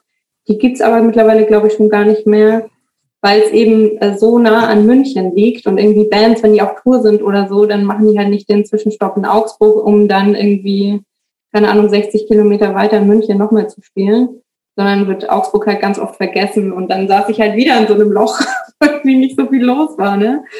Aber war das für dich, äh, hast du das als Defizit empfunden oder hast, war das in der Zeit einfach nicht in deinem Fokus, dass du sagst, ich mache jetzt Studium, darauf konzentriere ich mich, neuer Freundeskreis und ist jetzt halt nicht so wichtig und damit ist dieses ganze, auch dieses Hardcore-Ding so ein bisschen in den Hintergrund gerückt? Nee, ist es überhaupt nicht tatsächlich. Also ähm, dadurch, dass mein Freund noch am Bodensee gewohnt hat, bin, bin ich immer hin und her gefahren und der war halt auch so Hardcore-Punk-affin und das war ihm total wichtig und wir haben jedes Wochenende damit verbracht, auf irgendwelche Konzerte zu fahren und sind immer mehr Leute geworden, die dann auch ähm, zu Shows gefahren sind und ähm, das war mal, ja, dieses Wochenende fahren wir nach Würzburg oder wir fahren irgendwie mal nach Zürich oder waren da echt äh, mega viel unterwegs, haben dann im Auto gepennt oder so. Ähm, und das, ja, also ich hatte da wieder so einen Freundeskreis irgendwie, wo, wo sonst niemand so Bock auf die Musik hatte, aber die irgendwie auch irgendwie alle links und irgendwie so ein bisschen politisch waren. Aber so dieses Musikding war wieder so meins irgendwie. Aber hatte ich das denn? zu der Zeit, so würde ja. mich mal interessieren. Ich, das, das kann ich noch nicht so richtig einordnen. Oh Gott. Ah, oder Genre, also muss nur noch eine Bandnamen sein. Also bei Legwagon sind wir nicht mehr so bei Pop. Nee, nee. Nicht, ne? Oh, ich glaube, das waren so, so Comeback Kid und so Sachen, Heaven Shall Burn, ähm, ja, da, dann kam noch irgendwann so ein oh Gott, wie hieß es denn so, diese ganzen britischen Melodic Hardcore Bands und sowas, Modern Life und so hießen die. Da bin ich irgendwann voll drauf abgefahren.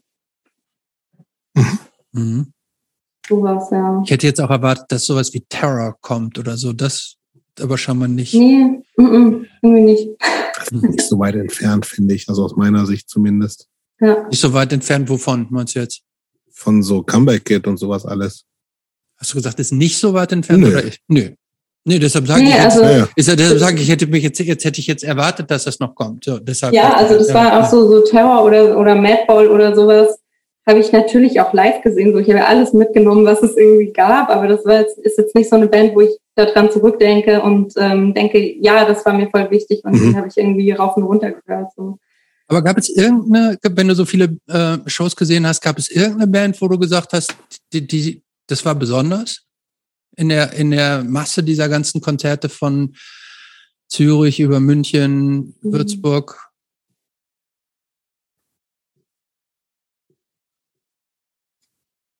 Wenn, jetzt, wenn jetzt nichts einfällt, ist, nee. ist auch egal, aber ähm, hätte ja irgendwie, weil du sagst, das irgendwie alles gesehen. Manchmal hat, hat man ja auch so Schlüsselkonzerte, wo man sagt, pff, das hat hat mich jetzt so besonders nochmal äh, abgeholt. Also ich weiß, weiß es gerade zeitlich gar nicht so richtig, ob das da schon passt, aber es war so, äh, Touché Amouré war so eine Band, die mich total abgeholt haben und wo ich so dachte, das ist irgendwie so ein bisschen was anderes und irgendwie gehen die mir so voll ins Herz.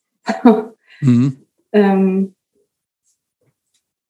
ja, ich weiß, weiß, es aber gerade zeitlich nicht so richtig. Mhm. Wobei könnte hinkommen sogar. Mhm. Ähm, Aber dieses, dieses Bewusstsein, ähm, dass da halt auch zu 90, 95, 99 Prozent Typen die Musik machen, hatte ich das, also das war, war das da? Hatte ich das genervt? War dir das egal? Ähm, es war auf jeden Fall da. Also ich fand es irgendwie komisch. Ähm, und eine ganze Weile habe ich es aber gar nicht hinterfragt. Da war das einfach so, ist, also es ist halt so, das ist halt so ein Männerding irgendwie. Ähm, und das, das kam dann erst so ein bisschen später irgendwie, dass ich das so hinterfragt habe. Und ähm, ich habe mir gerade vorhin tatsächlich Gedanken drüber gemacht, wann habe ich eigentlich die erste Frau auf der Bühne gesehen oder wer war das eigentlich? Und ähm, das war ein Walls of Jericho. Ich hätte es ja fast gedacht, gerade in dem ganzen Zusammenhang.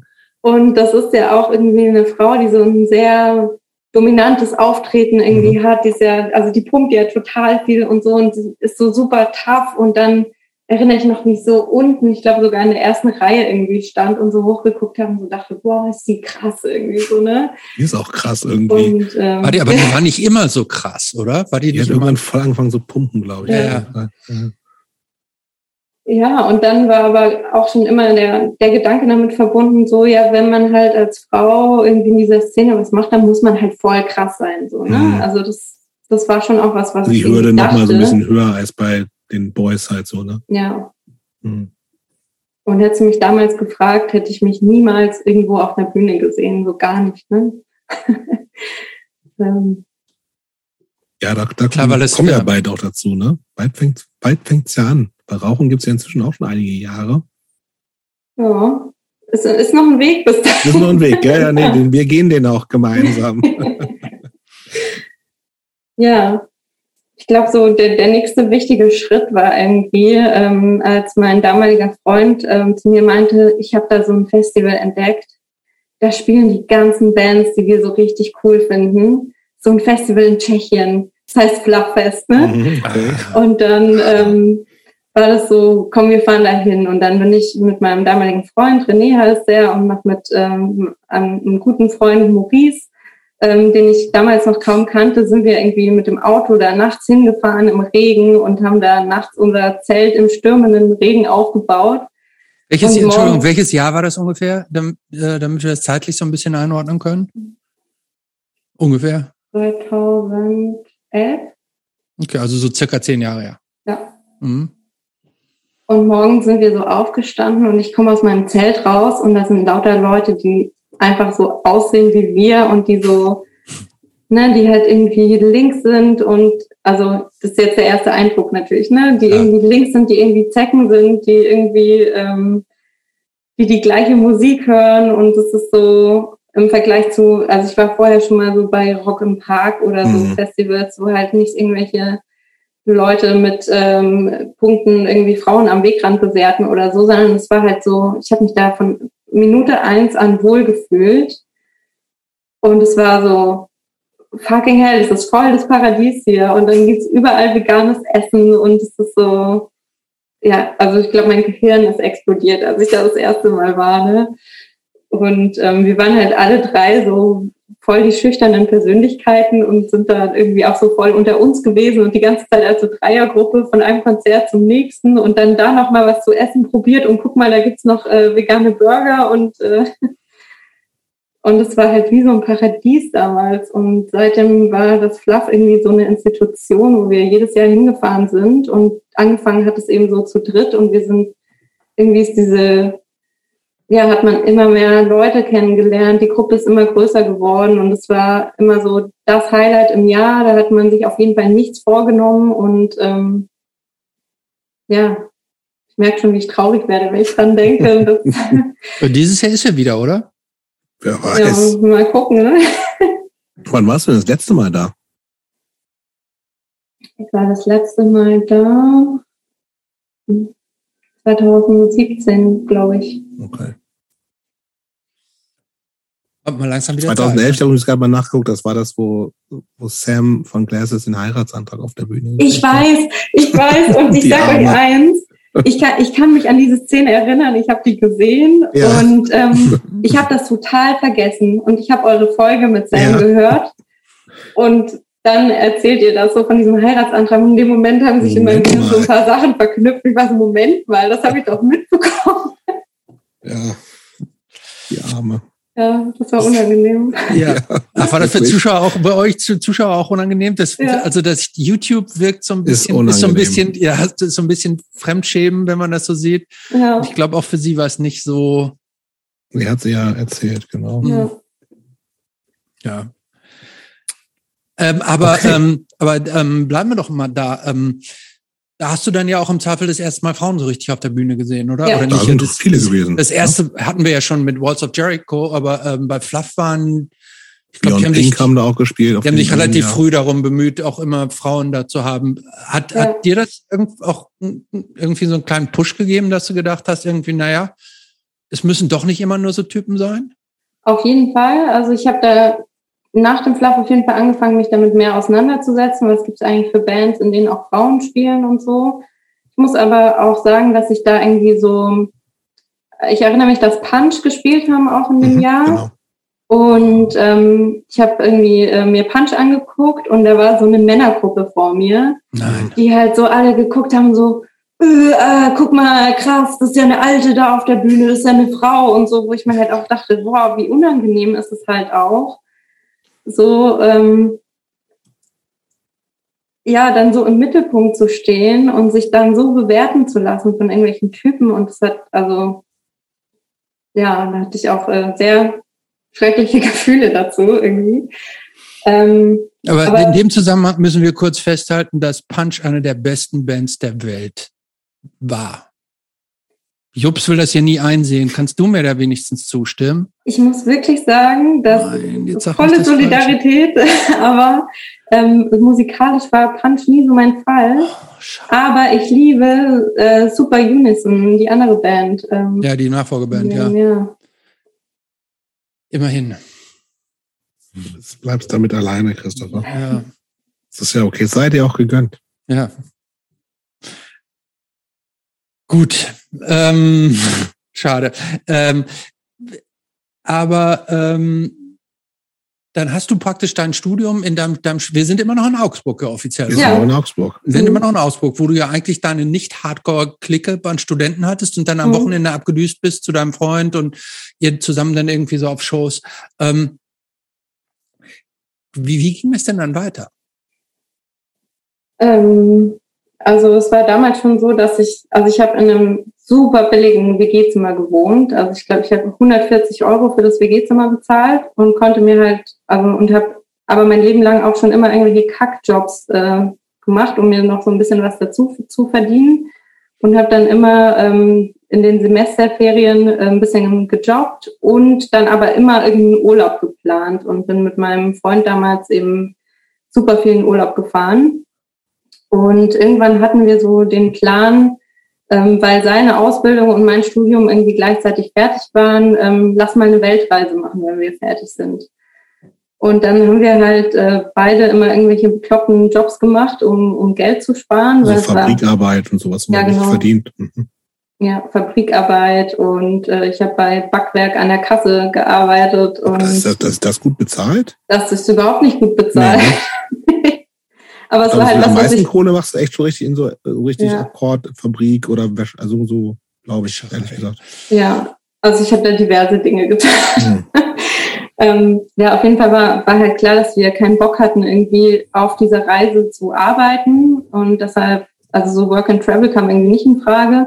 Und deshalb war es so, lass möglichst viel Cash irgendwie ähm, beiseite schaffen. Und dann ähm, haben wir uns so ein Ticket gebucht, einmal um die Welt rum. Das kostet aber richtig Kohle, oder? Ja, ich glaube 2000 Euro oder zweieinhalbtausend Euro hat das ungefähr sogar, ne? gekostet, ne? ja.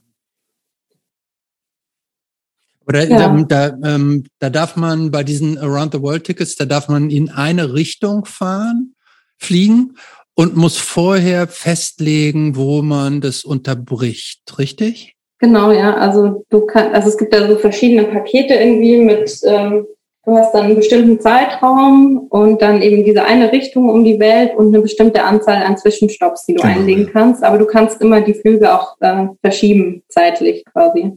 Mhm. Und was habt ihr euch da ausgewählt? Ähm, wir haben ausgewählt zuerst äh, von München nach Vietnam.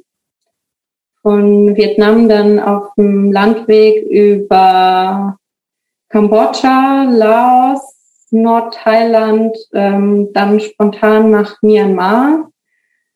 Dann hatten wir einen fünftägigen Zwischenstopp in Neuseeland. Und von da aus sind wir dann nach Chile geflogen, haben da jemanden besucht, den wir in Vietnam kennengelernt haben, ähm, sind dann nach Bolivien, dann durch Bolivien und Peru und dann ähm, haben wir einen Freund in Kolumbien getroffen und von Kolumbien dann wieder zurück. Und das heißt, so der, der eine größere Teil Südostasien und dann der zweite größere Teil äh, Südamerika. Wie, wie hat sich das für dich an, angefühlt? Denn bisher warst du ja, wenn ich das jetzt so richtig wahrnehme, äh, Allgäu aufgewachsen, irgendwie von, von der Kleinstadt nach Augsburg, was jetzt auch nicht auch eine nicht richtig, so auch nicht große Stadt ja. ist, mit deinen Eltern nie so richtig viel so Urlaub. Ähm, war das so deine erste Fernreise und auch so in so exotische Länder, sage ich jetzt mal? Ähm, wie, wie war, und dann hat er ja mit dem Rucksack da irgendwie im Zweifel mit kleines Geld so von Hostel zu Hostel gezogen. Wie, wie hat sich das für dich, wie war das für dich? Ja, also ähm, das war das erste Mal, dass ich außerhalb von Europa war. Also wir hatten halt vorher immer so irgendwelche Trips gemacht, so innerhalb von Europa und das war das erste Mal so raus. Und ähm, ich fand es richtig abgefahren. Also das war so, ähm, so viele Eindrücke und so viele ähm, unterschiedliche Lebenswelten irgendwie zu sehen und mitzubekommen. Das war, ich habe das so wie so ein Schwamm aufgesaugt alles und ich hatte das Gefühl am Ende dieser Reise, ich bin irgendwie süchtig danach und ich will nicht mehr, dass es aufhört und ich will möglichst viel noch von dieser Welt sehen und äh, wann kann ich das nächste Mal los? Wie lange ähm, wart ihr ähm, insgesamt drüber unterwegs überhaupt? Äh, sieben Monate müssen das gewesen Krass, sein. Schon lang. Ja. Aber ist das, ist das ich kenne das Jetzt ja auch gut. so kritisch im, im, Nach, im Nachhinein vielleicht noch so, dass es, dass es aufregend ist in der Zeit. Verstehe ich total. Aber kann man, also was, man kriegt ja trotzdem nur einen Blick von außen natürlich immer, ne, auf, auf die jeweiligen Länder, so, auch wenn du nur zwei, drei Wochen da bist, so, ne? Auf jeden ähm, Fall.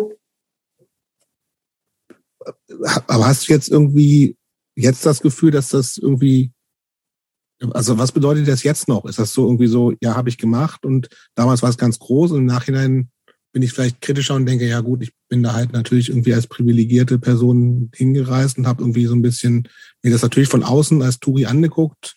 Ähm, was, was ist das so rückblickend für dich? Ähm, also auf jeden Fall kann man das kritisch betrachten so. Ähm, tue ich auch ne, auf jeden Fall. Irgendwie so als, als weißer Mensch irgendwie gerade in, also ich meine, es sind in, in jeder Region fast die ärmsten Länder gewesen, in mhm. denen wir da waren. Ne? Das das günstigste, ne? Ja, auch das günstigste ja, natürlich.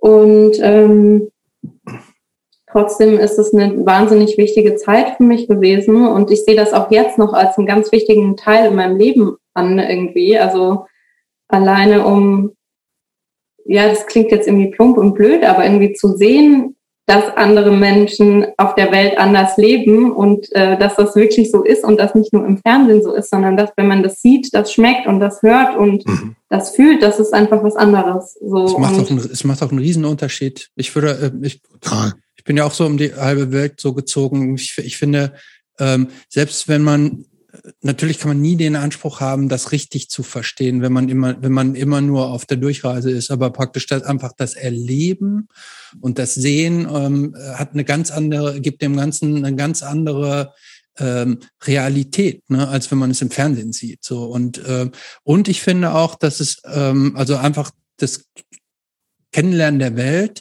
Ich finde aber auch, dass es mit, wenn man selbst mit einem selber relativ viel macht, ne? weil natürlich ist man privilegiert und du hast viel mehr Geld als die da, aber dich da so zu organisieren, auch mit ganz vielen ungewohnten Situationen umzukommen, umzugehen, im Zweifel auch dann unerwartete Situationen. Ähm, das finde ich, also ähm, ich kann immer nur äh, Leute dazu animieren, sowas zu machen. Ja. Weil ähm, also das kann man auch durch Bücher ja nicht erleben, nicht durch Filme gucken irgendwie äh, nee, ersetzen, ähm, was man da so äh, vor Ort dann auch erlebt. Absolut nicht. Also auch dieses sich selber an so eigene Grenzen bringen und auch diese Grenzen überschreiten manchmal. Ne? Also mhm.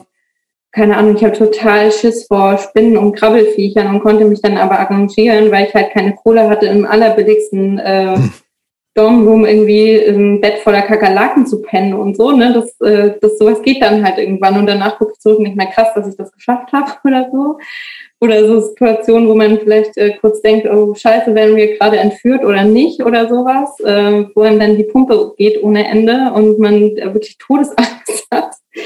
Und ähm, äh, ja, also das sind Erfahrungen, die ich, die ich nicht missen möchte. So. Und das ist, wenn ich so zurückdenke, ähm, eine der, der besten Zeiten in meinem Leben bisher gewesen einfach. Und das ist so, ja, kann ich ihm nur empfehlen. Mhm. Gab es irgendwelche Länder, die dich besonders beeindruckt haben? Ja, Myanmar mhm. war das Warum? auf jeden Fall. Ähm, das war so am weitesten von meiner eigenen Lebenswelt entfernt, mhm. würde ich sagen. Und es war damals äh, kurz nachdem die Landgrenzen zu Thailand aufgemacht wurden. Und wir waren sozusagen mit die ersten mit einer der ersten Touristen, die quasi über den Landweg dort äh, irgendwie einreisen konnten, so unkompliziert. Und wir sind damals in so einer Grenzstadt angekommen, wo es so eine ganz schmale Straße gibt. Und die geht irgendwie an geraden Tagen fährt man die in die eine Richtung, an ungeraden Tagen in die andere Richtung, weil die so schmal ist. Und ähm, dann war aber irgendein Feiertag und dieser Rhythmus hatte sich verkehrt und wir hingen dann in dieser Grenzstadt fest, in der sonst nie Touristen rumhängen. Und es hatte sich dann ganz schnell rumgesprochen, dass wir eben als Touristen da sind. Und da waren, ähm, haben dann eben äh, an dem Zimmer, an dem wir übernachtet haben, haben irgendwie Leute geklopft und wollten uns sehen und wollten und mit uns Englisch sprechen und wollten uns irgendwie ihre ihr Haus zeigen und ihre Hühner und äh, die Kinder vorstellen und so. Und ähm, das war irgendwie total abgefahren. Und ähm, auch die, die Leute, die so Bock hatten, endlich, nachdem es irgendwie so ein in sich geschlossenes Land äh, in vielen Teilen war, ähm, die sich austauschen wollten mhm. und wissen wollten, wie ist euer Leben. Und das war auch, ähm, ja, das war einfach eine krasse Erfahrung. Ne? Hm. Man darf ja auch nicht vergessen, dass in, gerade in diesen Ländern, dass man als westlicher Tourist ja auch so einen so einen so einen positiven Exotenbonus manchmal so hat, weil, weil, weil, weil man denn noch so selten ist und weil das da auch so ein, so ein Erleben, auch für die ist ein, ein Erleben aus einer anderen Kulturwelt, den, das den die nur so aus dem Fernsehen kennen. Oder? Mhm. Oder eben aus der Kolonialzeit. Oder aus der, wenn sie es noch ja. irgendwie so erlebt haben, klar. Ähm, klar. Und ähm, wie, wie lange wart ihr dann in, in diesen ganzen Regionen jeweils? Also Südostasien, wenn ihr sieben Monate unterwegs wart und in Südamerika habt ihr da ja auch ganz schön Strecke zurückgelegt. Äh, wie seid ihr da eigentlich immer rumgefahren so? Mit dem Bus. Immer, ja. genau, also wir hatten ähm, von diesen Flügen ähm, noch ein eben von innerhalb von äh, Südamerika eben von Chile noch nach äh, Bolivien und dann von Peru nach Kolumbien hoch. Und sonst äh, sind wir mit dem Bus rumgefahren. Mhm. Sag mal, wenn man von nach sieben Monaten wieder nach Deutschland kommt, das ist in, in, was in was für einem sitzt man da in so einem Loch oder ihr mit, will man, will man nicht, ne? Man will dann ja immer weitermachen eigentlich. Ja. Und das also Allerschlimmste ist bei mir, ich weiß nicht, wie es bei mir war, das Allerschlimmste ist war bei mir immer, wie schnell dann wieder alles wie normal ist, so wie immer ist. Und irgendwie, man kommt zurück und nichts, man selber hat sich irgendwie verändert, aber die, die Welt, in der man zurückkommt, ist genauso wie vorher. Das fand, fand ich immer schwierig so zu synchronisieren. Ja. Ja, also ich bin auf jeden Fall in ein richtiges Loch gefallen, als, als ich von dieser Reise zurückkam. Und es war dann auch so, ähm, ich bin dann zurück in mein WG-Zimmer. Also aber nur ganz, du hast zu Ende studiert, das, das ist so. Ja, ja, also. Bei dir, ne? Und dein Freund, dein damaliger Freund hatte Ausbildung fertig. Das heißt, genau, ja. Ihr seid auch nicht in irgendwie was, in Strukturen zurückgekommen oder so. Nee, gar nicht. Ähm, das war dann so, ähm, dass ich mich von unterwegs auf einen Master äh, beworben habe für ein ja. Studium und mir vor der Reise schon klar war, mir reicht es jetzt mit Bayern und ich möchte jetzt in eine Stadt, wo ich wo ich ich sein kann irgendwie und wo, wo ich vor die Haustür gehe und jeden Tag auf ein Konzert gehen kann oder so. Und da bleibt ja nicht so viel Auswahl in Deutschland. ähm, dann hatte ich so ähm, die Klassiker Berlin, Hamburg, Leipzig auf meiner Liste mhm. und habe dann Studium, also habe mich irgendwie von unterwegs auf einen Studienplatz beworben, bin in Hamburg angenommen worden und äh, mein Freund damals in Hannover und dann sind wir quasi einmal mit dem Transporter haben wir zwei Umzüge gemacht, einmal nach Hannover, einmal nach Hamburg.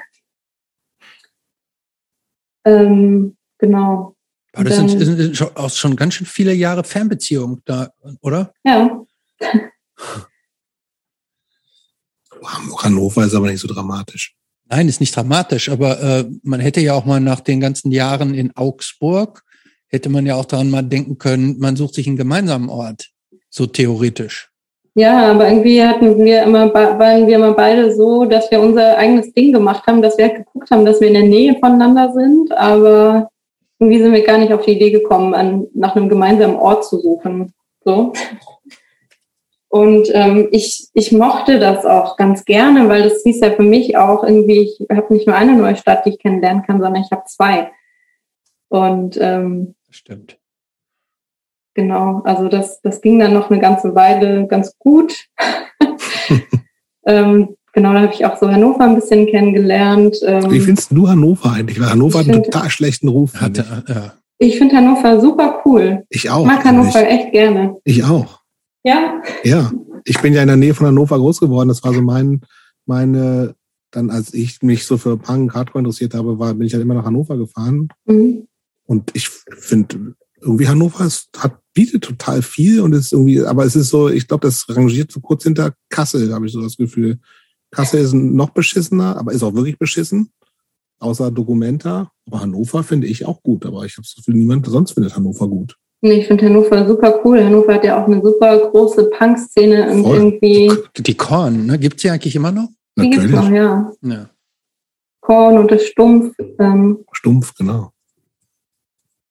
Auch ein paar größere Sachen, Glocksee. Mhm. Stimmt. Lange Geschichte und so. Viele Bands von früher ja auch so, ne? aber ist ja natürlich auch nicht so. Ähm, okay, Ham du bist in Hamburg. Das heißt, das tatsächlich äh, Masterstudiengang, das ist ja auch wieder mhm. relativ verschult. Das ist immer so auf zwei Jahre oder sowas maximal, eine vier Semester oder so. Ja, genau. Die hast du auch durchgezogen? Nö. Korrekt. Was war denn dann, was war denn, da muss man sich so einen Themenschwerpunkt auch mal aussuchen, ne? Oder ist das, äh, ähm, nee, das war so allgemein Erziehungs- und Bildungswissenschaft hieß das dann. Ähm, okay. Ich habe das einfach gemacht, weil ich keinen Bock auf Arbeiten hatte. So, ich mir dachte, ja, also BAföG, ähm, ich habe nochmal Anspruch noch, ne? und dann ja. äh, mache ich das jetzt. Und ähm, genau, bin dann hier in, in so einer Sechser ähm, Frauen-WG gelandet. Zufällig, und mein, wo du dich irgendwie WG gesucht mäßig oder so. Ja, also ich hatte hier meinen Kumpel Maurice, mit dem ich damals auch auf das Fluff kennengelernt hatte. Der wohnte schon seit einigen Jahren in Hamburg ah. und ähm, über den habe ich dann über irgendwelche Plattformen diese WG gefunden, okay. ähm, was dann auch alles irgendwie Zecken waren und äh, Hardcore-Punk-LiebhaberInnen und ähm, ja, das, das war toll. Also dann hat auch Hamburg tatsächlich so deine ganzen Erwartungen erfüllt. Und dieses Großstadt, du willst rausgehen, du kannst du selber sein. Das hat Hamburg alles gegeben, trotz des äh, ja. nicht so schönen Klimas wie bei dir unten im Allgäu. Ja, also das war mir dann tatsächlich egal. Irgendwie, ich war auch, ähm, also Maurice ist auch ein total großer Musikliebhaber und mit der ist für jedes Konzert zu haben. Und ich glaube, so meine erste Zeit hier waren wir wirklich pro Woche auf drei, vier Konzerten irgendwie. Und aber auch alles Mögliche, genremäßig und ledenmäßig. Alles Mögliche, aber hauptsächlich immer alles, was in der Flora gespielt hat, mhm. haben wir sowieso angeguckt, weil die Flora ist irgendwie so, wenn es jetzt im Vergleich irgendwie wie der Vatikan und dann ähm, äh, ja, und das war auch, die Flora wurde ganz schnell ein Ort, der für mich total wichtig war. Und es war immer so, da hängt man halt rum und da lernt man äh, die Leute kennen. Und da hakt es bei mir am Anfang so ein bisschen, weil ich auch so diese norddeutsche äh, kühle Art irgendwie, da kam ich nicht so drauf klar. Und es fiel mir tatsächlich relativ schwer, hier am Anfang Leute außerhalb von meiner WG und von, von dem Freund, den ich hier eben schon hatte, so von Maurice äh, kennenzulernen. Und es hat eine ganze Weile gedauert. Aber sag mal, jetzt wo wir ähm, vorhin hast du gesagt, dass so früher ähm, diese Besuche in Szeneläden eher so was Elitäres gehabt hatten, mhm. aber jetzt so, in, wie du gerade so zumindest erzählt hast von der Flora, war das da gar nicht mehr so. Sondern hast du da, oder war das auch so ein Gefühl von, ah, ich muss hier irgendwie erst nochmal was leisten, um dazu zu gehören? Also es war, ist auf jeden Fall immer noch so. ähm, es ist nur, also ich habe mich verändert. Ne? Mhm. Ich hatte irgendwie Erfahrung in der Szene. Ich hatte mehr Szenewissen und ähm, ich habe da vielleicht jetzt äh, mich mehr getraut, äh, an so Orte zu gehen, weil ja, weil ich eben den den Test bestehen konnte, sozusagen, wenn Falls ich jetzt mal so fragt. sage. Falls mal jemand fragt. das ist echt bescheuert, ey. Ja, ne, aber total bescheuert, aber das ist also ist halt mein Gefühl dazu so. Ja, ähm, es ist auch so, glaube ich. Also geht vielen so. Insofern ja. ist es auf jeden Fall eine, eine Realität, ist es hundertprozentig so. Ne? Also gibt ja immer viele. Ja. Genau. Ja, aber ähm, ähm, dann, wie, wie hast du denn dann überhaupt die Leute kennengelernt, wenn, wenn du sagst, die kühle ähm, norddeutsche Art, nicht so aufeinander zugehend? Wie ist das denn dann wie, also wie ist denn dann dein Freundeskreis da größer geworden? Also da kommt wieder das Flufffest ins Spiel. ähm, da mein, mein Freund Maurice ja schon ähm, in Hamburg gewohnt hatte, war der immer mit so Hamburger Leuten auf dem Fluff. Und da hatte ich schon so ein, zwei kennengelernt. Und dann ähm, irgendwann hatte ich einen Typ kennengelernt, der mittlerweile einer meiner besten Freunde ist. Äh, der heißt Kiel und der ist so, jeder kennt ihn in Hamburg, obwohl er mhm. nichts gemacht hat früher so. Es ist einfach so, er wohnt jetzt in Berlin und äh, seine Freundin nennt ihn immer den Bürgermeister, weil alle ihn irgendwie kennen. Ähm, auf jeden Fall habe ich mich mit ihm so ganz gut angefreundet. Wir haben uns auf dem Fluff kennengelernt, haben dann rausgefunden, ja, wir wohnen ja beide in Hamburg, komm, lass mal irgendwie was machen. Und dann haben wir angefangen miteinander abzuhängen und er kannte halt alle Leute. Und durch ihn habe ich wahnsinnig viele Leute kennengelernt. Und ähm, mit ihm habe ich auch angefangen, Musik zu machen tatsächlich. Hm. Ah, ja, das kommen wir, jetzt kommen wir langsam. Jetzt wird's spannend. Hm. Ja, das ist ja nicht so spannend. ähm, ja, bisher war es total was war denn da? Das schneiden wir alles raus, was bis hierhin war. Alles klar. genau, ja, wie ähm. ging's, irgendwer, wie ging's los mit Musik? Weil bisher gab es zumindest äh, ja keine Bandversuch oder sowas in der Art, Instrument nee, irgendwie mal gespielt oder sowas? Instrument habe ich gespielt, ja. Also ich habe Gitarre gespielt. Ich habe äh, fast zehn Jahre Gitarre gespielt. Klassische. Das hören wir Klassische. jetzt. Konzertgitarre. Ja, weil es für mich nicht so wichtig ist irgendwie. Mhm. Also. Aber das heißt, dieses Ding, also das hast du ja vorhin auch schon mal gesagt, dass du sagst, ich konnte mir, also dass du gar nicht vorstellen konntest, auf einer Bühne zu stehen, aber trotz dieses, dieses, also Gitarre spielen zu können, zu übersetzen auf auch eigentlich, vielleicht probiere ich es doch mal mit einer E-Gitarre.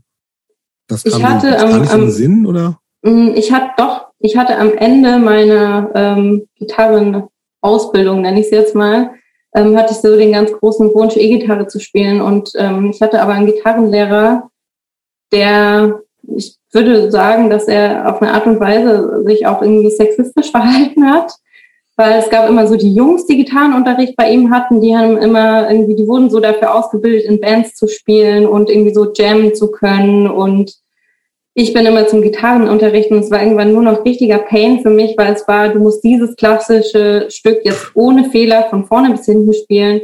Und dann sind deine Fingernägel nicht richtig gefeilt für die Klassikgitarre, dann musst du da jetzt nochmal nachbessern. Und das war, also das war, hat, hatte nur noch so einen Druck für mich und hat mir einfach keinen Spaß mehr gemacht mhm. irgendwann. Und dann dachte ich, ich probiere es jetzt nochmal mit E-Gitarre. Und dann ging dieser ganze Scheiß eben von vorne los und dann habe ich es irgendwann komplett hingeschmissen und habe auch jahrelang dann keine Gitarre mehr angerührt, weil es irgendwie so durch war für mich. Mhm. Denn zehn Jahre ist ja schon eine relativ lange Zeit. Mhm. Ne? Zehn Jahre Unterricht. Also du musst ja eigentlich objektiv betrachtet ziemlich gut Gitarre spielen können. Ja, also ich müsste es mal wieder versuchen vielleicht. Also ich kann halt auch nur nach Noten spielen. Äh, improvisieren oder sowas kann ich überhaupt nicht, ne? Das kann Jobs auch nicht. Ich kann aber auch nicht nach Noten spielen. Also ich kann gar nichts. Aber das ist natürlich ey, wirklich, also das ist ja das, das, was eigentlich für Musik spannend ist, ne? Ja. Ist ja dann komplett weg. Ja. Ein Drama. Hm. Gut, aber es heißt okay, Kiel. Ja. Kiel über Kiel kam äh, eine Band, Bandversuch in dein Leben. Und offensichtlich nicht genau. an der genau. Gitarre. Nee. Äh, Kiel hat Gitarre gespielt und äh, dann kam noch äh, ein Schlagzeuger dazu.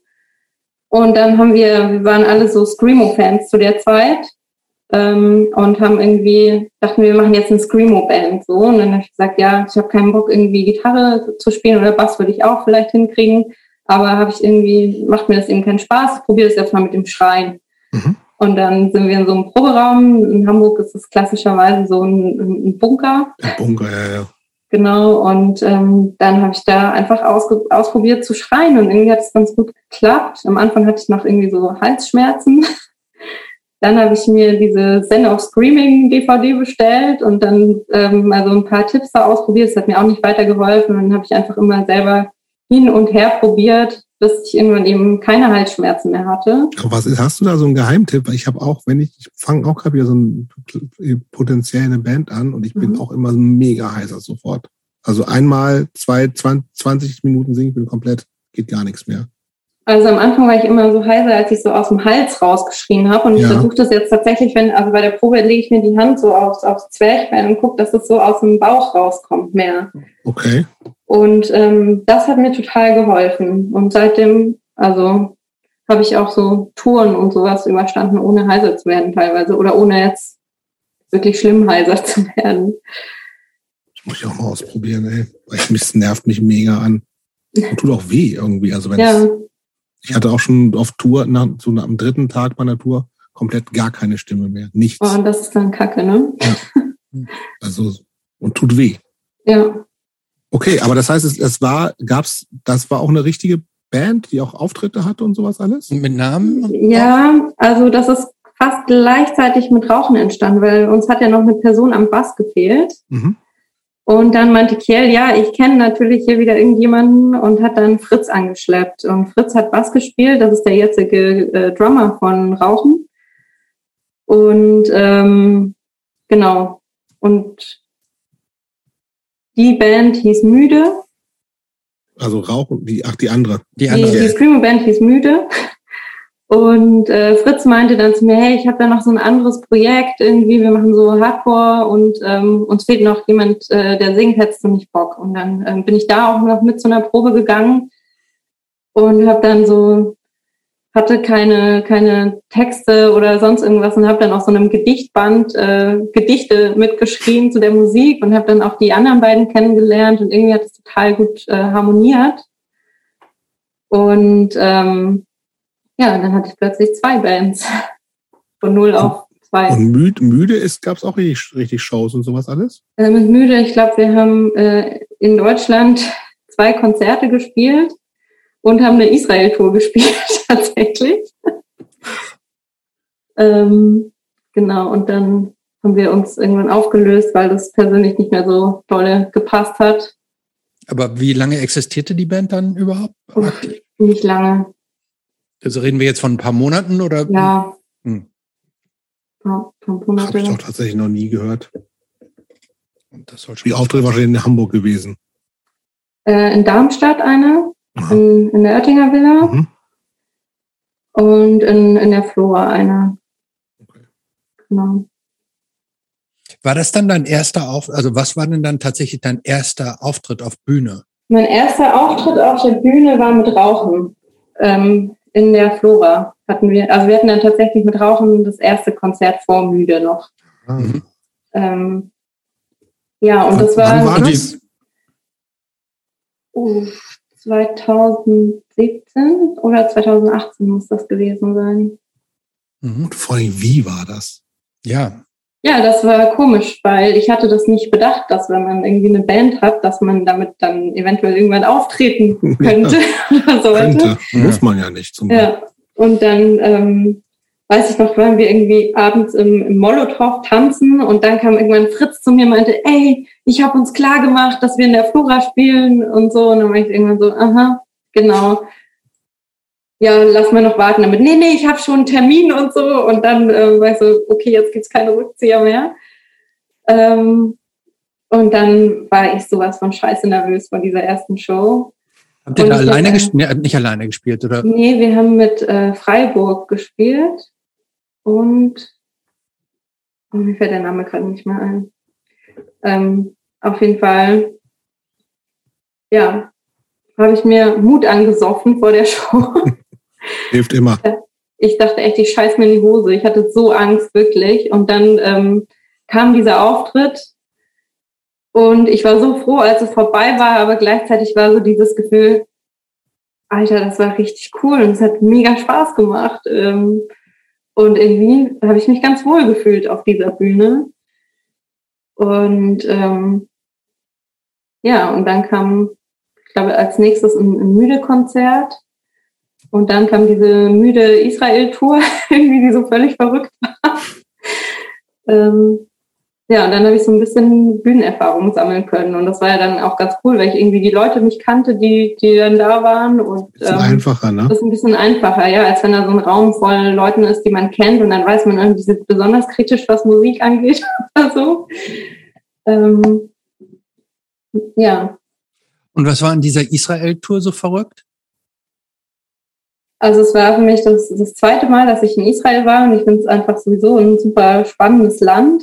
Mhm. Und das lief irgendwie über äh, Freunde von mir, ähm, die, haben, die auch in einer Band spielen, die haben eben einen Proberaum, ähm, die kommen aus Jerusalem und haben so einen Proberaum in einem halb leerstehenden ähm, Einkaufszentrum und da unten drin in der Tiefgarage haben die ihren Raum und da haben wir auch unser Konzert in Jerusalem gespielt. Mhm.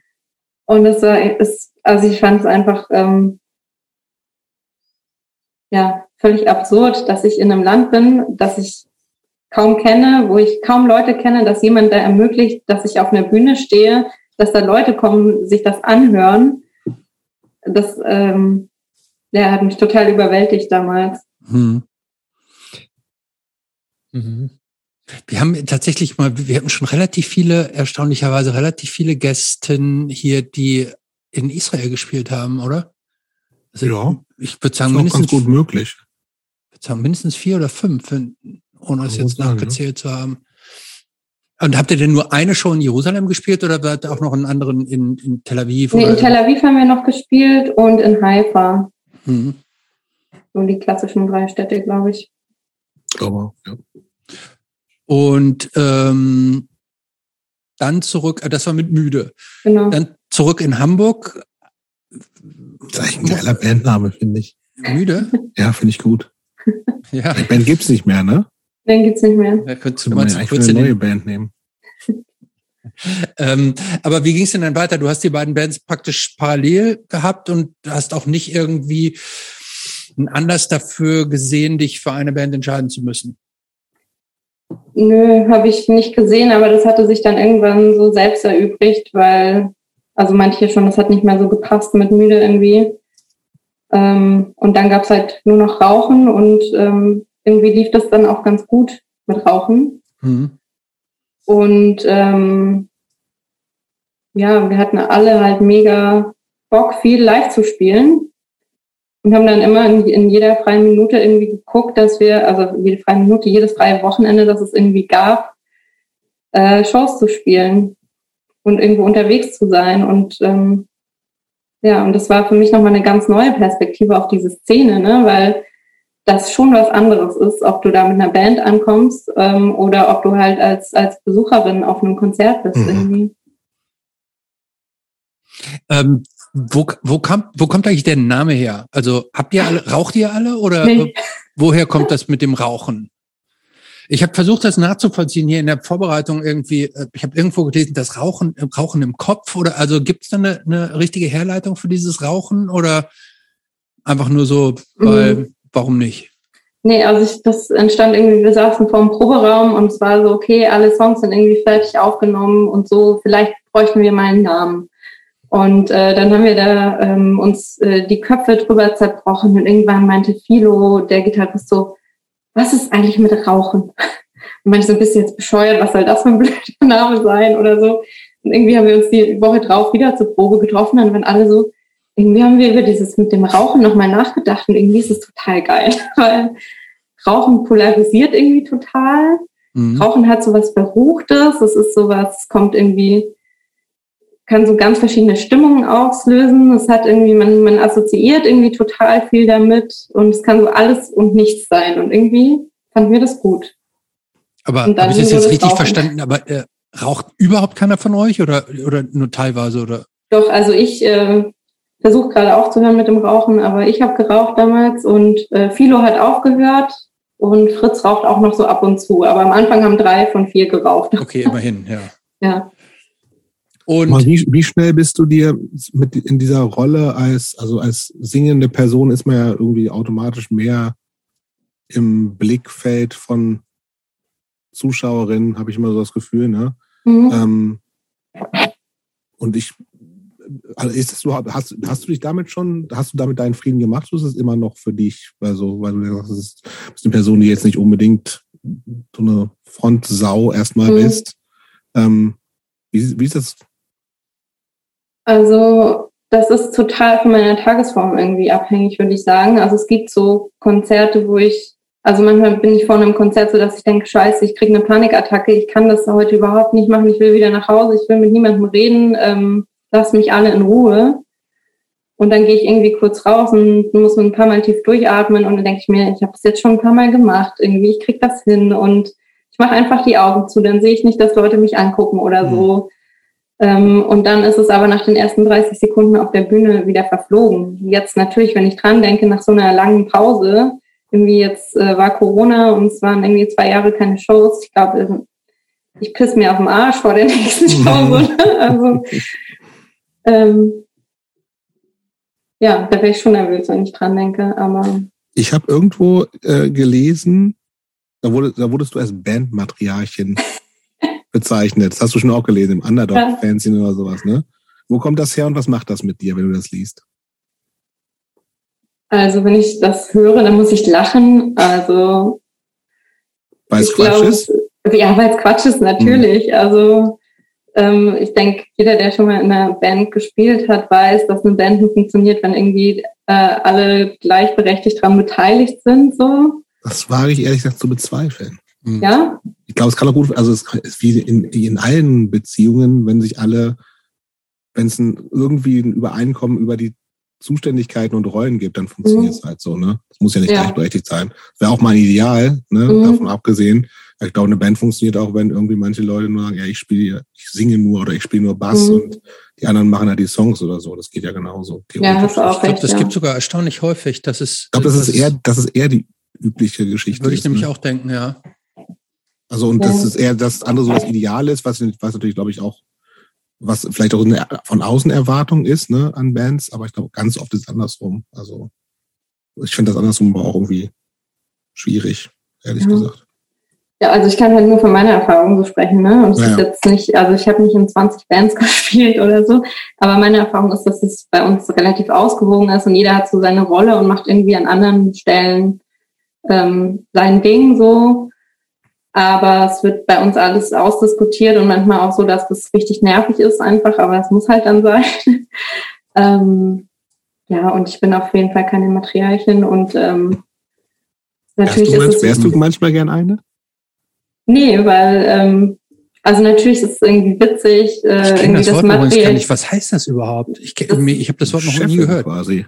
Ja, also es ist quasi, also du kennst ja bestimmt den Begriff äh, Patriarchat und das Matriarchat ist Ach, quasi so, die umgekehrte ah, Vorstellung ah, verstehe. davon. Ah, verstehe ich, ja. So, ja. und deshalb finde ich es ganz witzig, so als Anspielung, aber so weitergedacht wünsche ich mir natürlich auch kein Matriarchat, sondern eine, eine gleichberechtigte Gesellschaft, so, ne? Ja. Nochmal, äh, die, habt ihr eigentlich von Anfang an so geklungen, wie ihr dann geklungen habt, oder habt ihr eine Weile gebraucht, um euch zu finden, also musikalisch und auch inhaltlich? Mhm. Also als ich dazugekommen bin zu der Band, ähm, gab es schon einige Songs, die so musikalisch relativ fest standen. Komplett ohne Gesang, aber. Komplett ohne Gesang, okay. genau. Und dann war das halt so, ja, mal gucken, was uns davon alles gefällt. Und es ist auch noch irgendwie wandelbar. Und dadurch, dass ich halt ähm, ja auch ein Instrument spiel, spielen gelernt habe, ähm, habe ich ja auch so eine musikalische Grundausbildung, sage ich mal, wo ich halt sagen kann, nee, das gefällt mir nicht und kannst du da und das vielleicht nochmal machen. Ähm, und dann war halt meine Idee, nachdem ich bei Müde irgendwie englische Texte ähm, geschrieben habe, was mir total schwer gefallen ist irgendwie, wo ich so das Gefühl habe, das ist so so gewollt und so zusammengebastelt und irgendwie kann ich mich nicht so richtig ausdrücken, weil also mal ich wenn ich an Gefühle denke oder so, dann dann tue ich das nicht auf Englisch. Mhm. Ich dachte, ich probiere das einfach mal auf Deutsch aus, weil ich ich kenne das von mir schon oder auch von anderen Menschen, wenn man zum Beispiel eine, eine andere Sprache spricht, dann verändert sich auch die Stimme irgendwie so dabei. Mhm. Und das Gefühl hatte ich auch beim Schreien so, dass, dass mir so die, also wenn ich auf Deutsch schreie, mir das in, irgendwie und meiner Stimme, meine Stimme das irgendwie besser steht, als wenn ich das auf Englisch tue. Und dass ich so auf jeden Fall auch äh, besser Texte schreiben kann. Mhm. Aber hast du, ich meine, wir hatten es vorhin schon angedeutet, ähm, inzwischen sind deine Texte schon sehr, ähm, schon sehr ich würde fast sagen, lyrisch auch irgendwie so. Ähm, war das von Anfang, ist es dir von Anfang an leicht gefallen, so zu schreiben oder musstest du dich da auch erst langsam reinfinden? Praktisch so deine Gedanken und deine Gefühle ähm, äh, auch praktisch so kanalisieren zu können? Ähm, also es ist mir noch nie leicht gefallen, Songtexte zu schreiben und also tut es auch jetzt nicht. Und das ist immer so ein ich schließe mich dann in meinem Zimmer ein und setze mich an meinen Schreibtisch und denke an irgendein Thema, was jetzt zu dem Song passen könnte. Und ähm, dann lese ich da noch was, dann hole ich noch mal ein Buch aus dem Regal und gucke da noch mal rein. Oder dann gucke ich mir noch irgendein Video an oder irgendeine Reportage. Und ähm, am Ende sind das so sieht es aus wie so ein dahingerotzter Text, aber eigentlich äh, mache ich mir da total viele Gedanken und ähm, werkel da ganz schön viel dran rum und dann nehme ich irgendwie so den Text mit einem Proberaum und äh, probiere das halt dann auf die Musik zu machen. Ich mache das immer zu Hause schon so im Kopf, wenn wenn es schon irgendwie eine Proberaumaufnahme gibt oder so, halt mit dem Handy, ähm, dass ich dann so versuche im Kopf so mitzuschreien, äh, probiere es dann im Proberaum aus und dann verändert sich dann nochmal ähm, ganz viel. Mhm. Ähm, ich weiß nicht, ob wir da jetzt schon, ähm, vielleicht bietet es sich an, ähm, ich würde nämlich gerne mal einen Text von dir zitieren, der auf eurem aktuellen Album, auf dem das ja aus drei EPs eigentlich besteht, ähm, das ist das Stück Schlüsselkind. Äh, und zwar geht der Text so, ich gehe nachts die Straße lang, einfach so, weil ich es kann. Hab nur einen Schlübbi an, es fühlt sich gut an und nicht nach Mut an. Ich kritisiere richtig gern und diskutiere wie eine Maschine. Ich fühle mich ernst genommen und verdiene unendlich Geld. Mir erklärt niemand die Welt. Ich besauche mich gern im Park in enger Kleidung, finde ich scharf. Habe ich nachts mal Bock zu joggen, kann mich nichts und niemand schocken. Alles, was ich tue, es fühlt sich gut an und nicht nach Mut an. Es ist egal, was andere denken. Ich muss mich nicht verstellen. Will ich mal alleine sein, interessiert das sonst kein Schwein. Schlüssel sind für Türen, Kopfhörer zum Musizieren, Handys zum Telefonieren. Ich kann vertrauen. Alles, was ich tue, es fühlt sich gut an und nicht nach Mut an. Guten Morgen, guten Morgen. Ähm, ich muss sagen, ich fand, ich fand den Text, es gibt auch ein sehr schönes Video zu. Ich fand den Text sehr beeindruckend, weil man vor allem am Anfang gar nicht so richtig weiß, ist das jetzt ernst, was ist jetzt ernst gemeint, was ist, was ist so ein Wechselspiel aus Fantasie und Traum, irgendwie so ein Traum von Freiheiten, mhm. die eigentlich normal sein könnten, sollten. Ähm, kannst du das mal mit eigenen Worten so ein bisschen erklären, was du dabei gefühlt hast und ausdrücken wolltest? Mhm. Das ist ähm, tatsächlich ein besonderer Text ähm, von diesem Album, weil ich den nicht alleine geschrieben habe. Ähm, genau, ich wollte einen Text zu einem feministischen ähm, Utopie schreiben. Und das ist mir super schwer gefallen. Und dann habe ich bei meinem, also auf meinem Instagram ähm, eine Umfrage gemacht und habe Frauen gefragt, ähm, wenn es kein Patriarchat mehr gäbe, welche Dinge im Alltag ähm, würden sich verändern für sie? Und dann habe ich ganz viele Antworten bekommen und aus diesen Antworten habe ich dann, also die, die Inhalte von diesen Antworten habe ich dann quasi zum Anlass genommen, diesen Text zu schreiben. Und das ist das Ergebnis davon. Ah, und wie kommt das an oder wie waren die Resonanzen darauf?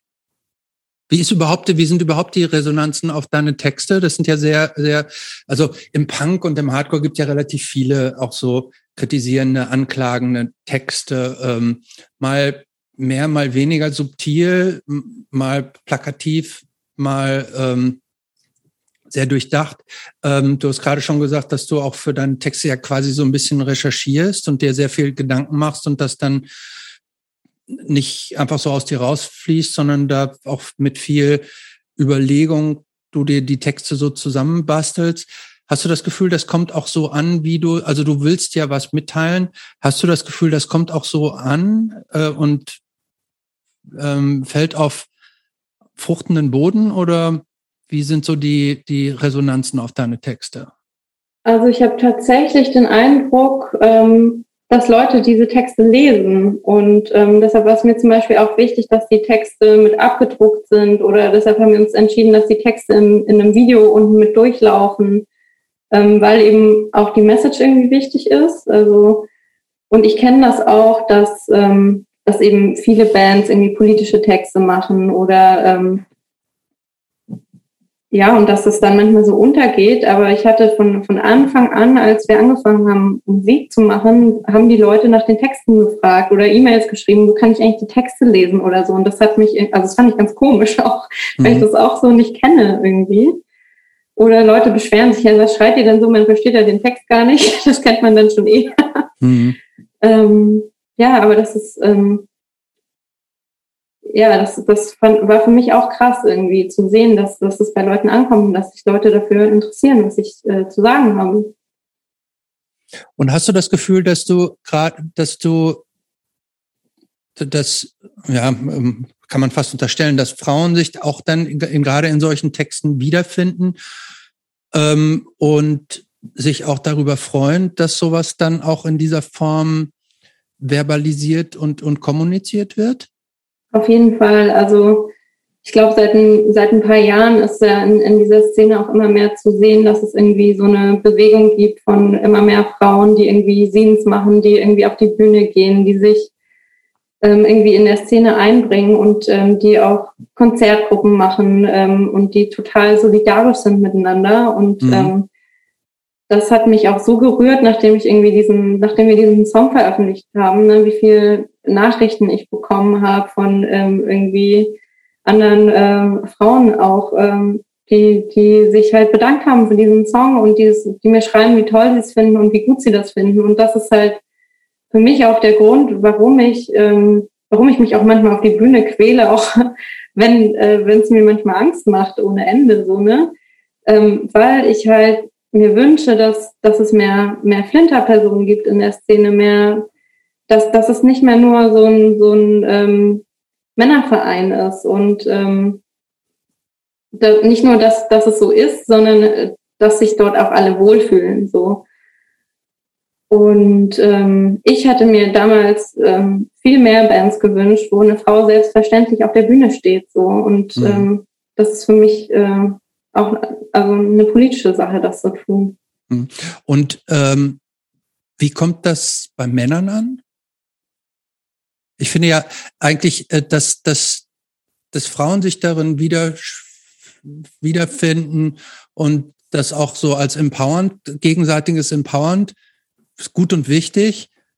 Noch viel wichtiger wäre ja aber eigentlich fast, dass das im Grunde mhm. auf der anderen Seite ankommt und da auch ein bisschen mal was klickt. Also bei so Typen wie uns so, ne? Mhm.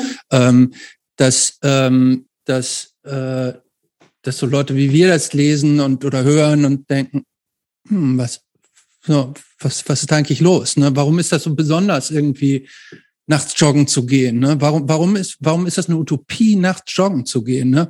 Und auch da muss ich sagen, als ich das gelesen habe, war ich also richtig, diese, diese Textzeile, Schlüssel sind für Türen, Kopfhörer zum Musizieren, Handys zum Telefonieren. Ja, aber im Grunde für viele Frauen sind das ja im Grunde Verteidigungsmittel dann ja. im Grunde oder so Schutzinstrumente. Das muss ja auch erstmal an, also ich muss sagen, bei mir ist das schon habe ich auch schon so gezögert, dass ich dachte, ey Mann, so, ne? Mhm. Ähm, also das fand ich, äh, ähm, ich muss sagen, also mich, bei mir hat das schon auch nochmal so, auch so kleine Rädchen so gedreht. Und ähm, gibt es auch andere Typen, wo die sagen, ey, was soll das? Also sagen die mir nicht ins Gesicht. so, gibt's bestimmt. Ähm, aber das, Foren.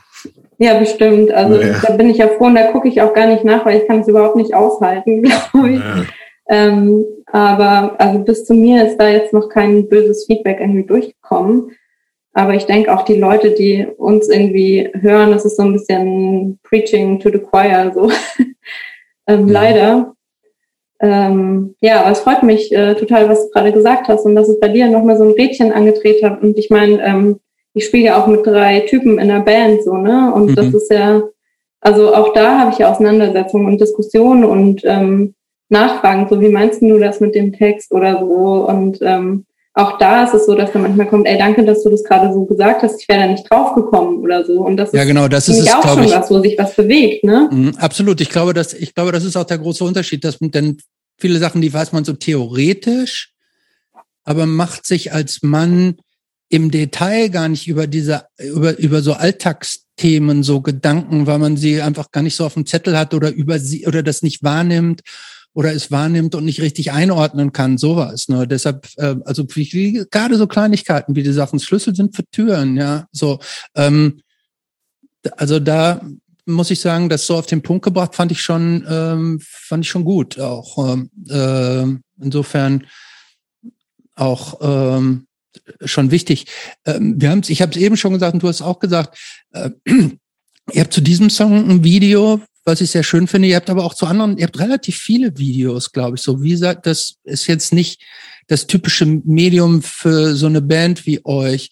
Wie seid ihr dazu gekommen, auch so richtige Musikvideos zu machen? Mm, ich glaube, weil wir alle irgendwie Menschen sind, die so Ästhetik sehr gern haben und ähm, auch so visuelle Menschen irgendwie, ne? Also uns irgendwie so ein bisschen für Kunst interessieren oder gerne Filme gucken und so. Und ich finde es einfach, also ne, für mich hat es einfach nochmal was anderes, wenn ich ein Video dazu gucken kann. Ähm, dann macht es, also, und gleichzeitig kann ich damit ja auch eine Stimmung erzeugen, irgendwie, die ich halt nicht, also die ich über Musik natürlich auch erzeugen kann, aber die ich vielleicht noch ein bisschen beeinflussen kann, ähm, wenn ein Video dazu läuft. Mhm wo du, du hast gerade ein Stichwort auch gegeben, so, dass ihr ästhetische Menschen seid. Ähm, da ist mir aufgefallen, ähm, ihr habt als Band so ein, so ein bisschen, und es gab auch in irgendeinem Interview, glaube ich, gelesen, da wurde dir gefragt, irgendwie, wofür steht ihr? Und äh, da war dann die Antwort, und ich krieg's irgendwie so ein bisschen anecken, aber in teuren Klamotten. Ähm, und damit habt ihr so, so ein ganz leichtes Hipster-Image. Ähm, Kannst du das nachvollziehen? Ja. Und wie viel ist da dran? Hast du bewusst gewählt oder? Ja, also ähm, da geht's wieder los mit so Szenekritik auch ein bisschen, ne? Also. Ja, raus damit. Also ich glaube, wir sind uns alle bewusst darüber, dass zum Beispiel jede Band, die irgendwie auf der Bühne steht, Instrumente benutzt, Verstärker benutzt, was alles einen Haufen Kohle kostet und so, ne? Ähm, und dass wir uns irgendwie alle in Szeneklamotten ähm, bewegen und auf Shows gehen, uns einen bestimmten Code gibt, wie man auszusehen hat und ähm, ja, da es von allem so ein, so ein festes Bild irgendwie gibt. Und mhm. ähm, da, da bin ich wieder bei meinem persönlichen Thema, von wegen, sobald es dogmatisch wird, wird es für mich zu eng. So wo ich dann manchmal auch Bock habe, irgendwie in einem Kleidchen und in einer Glitzerjacke irgendwie auf der Bühne zu stehen und zu sagen, so man kann auch so aussehen und äh, Punk machen. So Punk ist halt nicht, äh, ich muss irgendwie eine Uniform tragen. so Und ähm, das hat, deshalb haben wir uns irgendwann alle angewöhnt, so gerade wenn wir irgendwie so äh, Krustenfestivals oder sowas spielen, dass wir uns so richtig schick machen einfach, um da so ein bisschen anzuecken. Und es macht auch verdammt viel Spaß, muss ich sagen, weil ähm, man steigt dann manchmal so aus dem Bus aus und wird so angeguckt, äh, was sind das für Hipster und äh, voll scheiße und so. Und dann spielt man ein Konzert und danach kommen die Krusten irgendwie an und sind so, ey, voll geiles Konzert und so. Und dann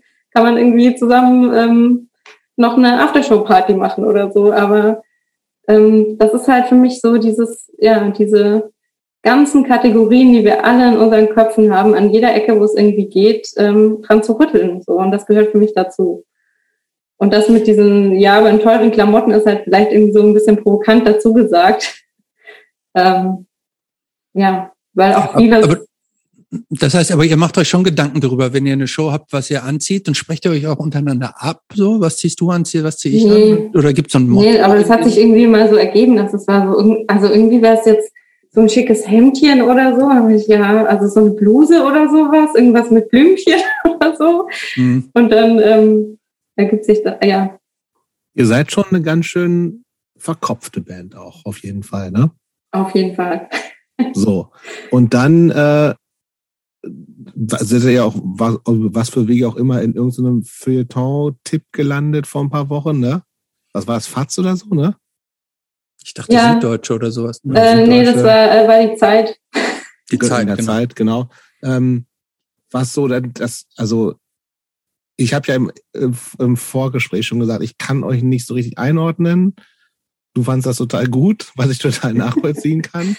Ähm, aber und vielleicht kommt es daher, ich weiß es nicht genau. Ähm, aber es ist schon so, und da, ich habe mich jetzt auch ein bisschen natürlich auch mit beschäftigt, habe mir ein paar Interviews durchgelesen und angehört von euch. Und da, da war auch schon immer, also das ist also sehr viel diskutieren, reden, sich über alles Gedanken machen. Das ist kein, keine Zufälle bei euch. Für mich, glaube was ich, vielleicht zum, zum ich spüre trotz der Härte der Musik manchmal. Ist ja nicht nur hart inzwischen. Nee, inzwischen nicht. Ich finde auch die tatsächlich, ich find, persönlich finde die neueren Sachen cooler, dieses Post-Punkige, obwohl das eigentlich gar nicht meins ist. Das mhm. finde ich aber auf jeden Fall besser als dieses Screamo-mäßige, aber es ist auch mal auch nicht so mein Musikgeschmack so.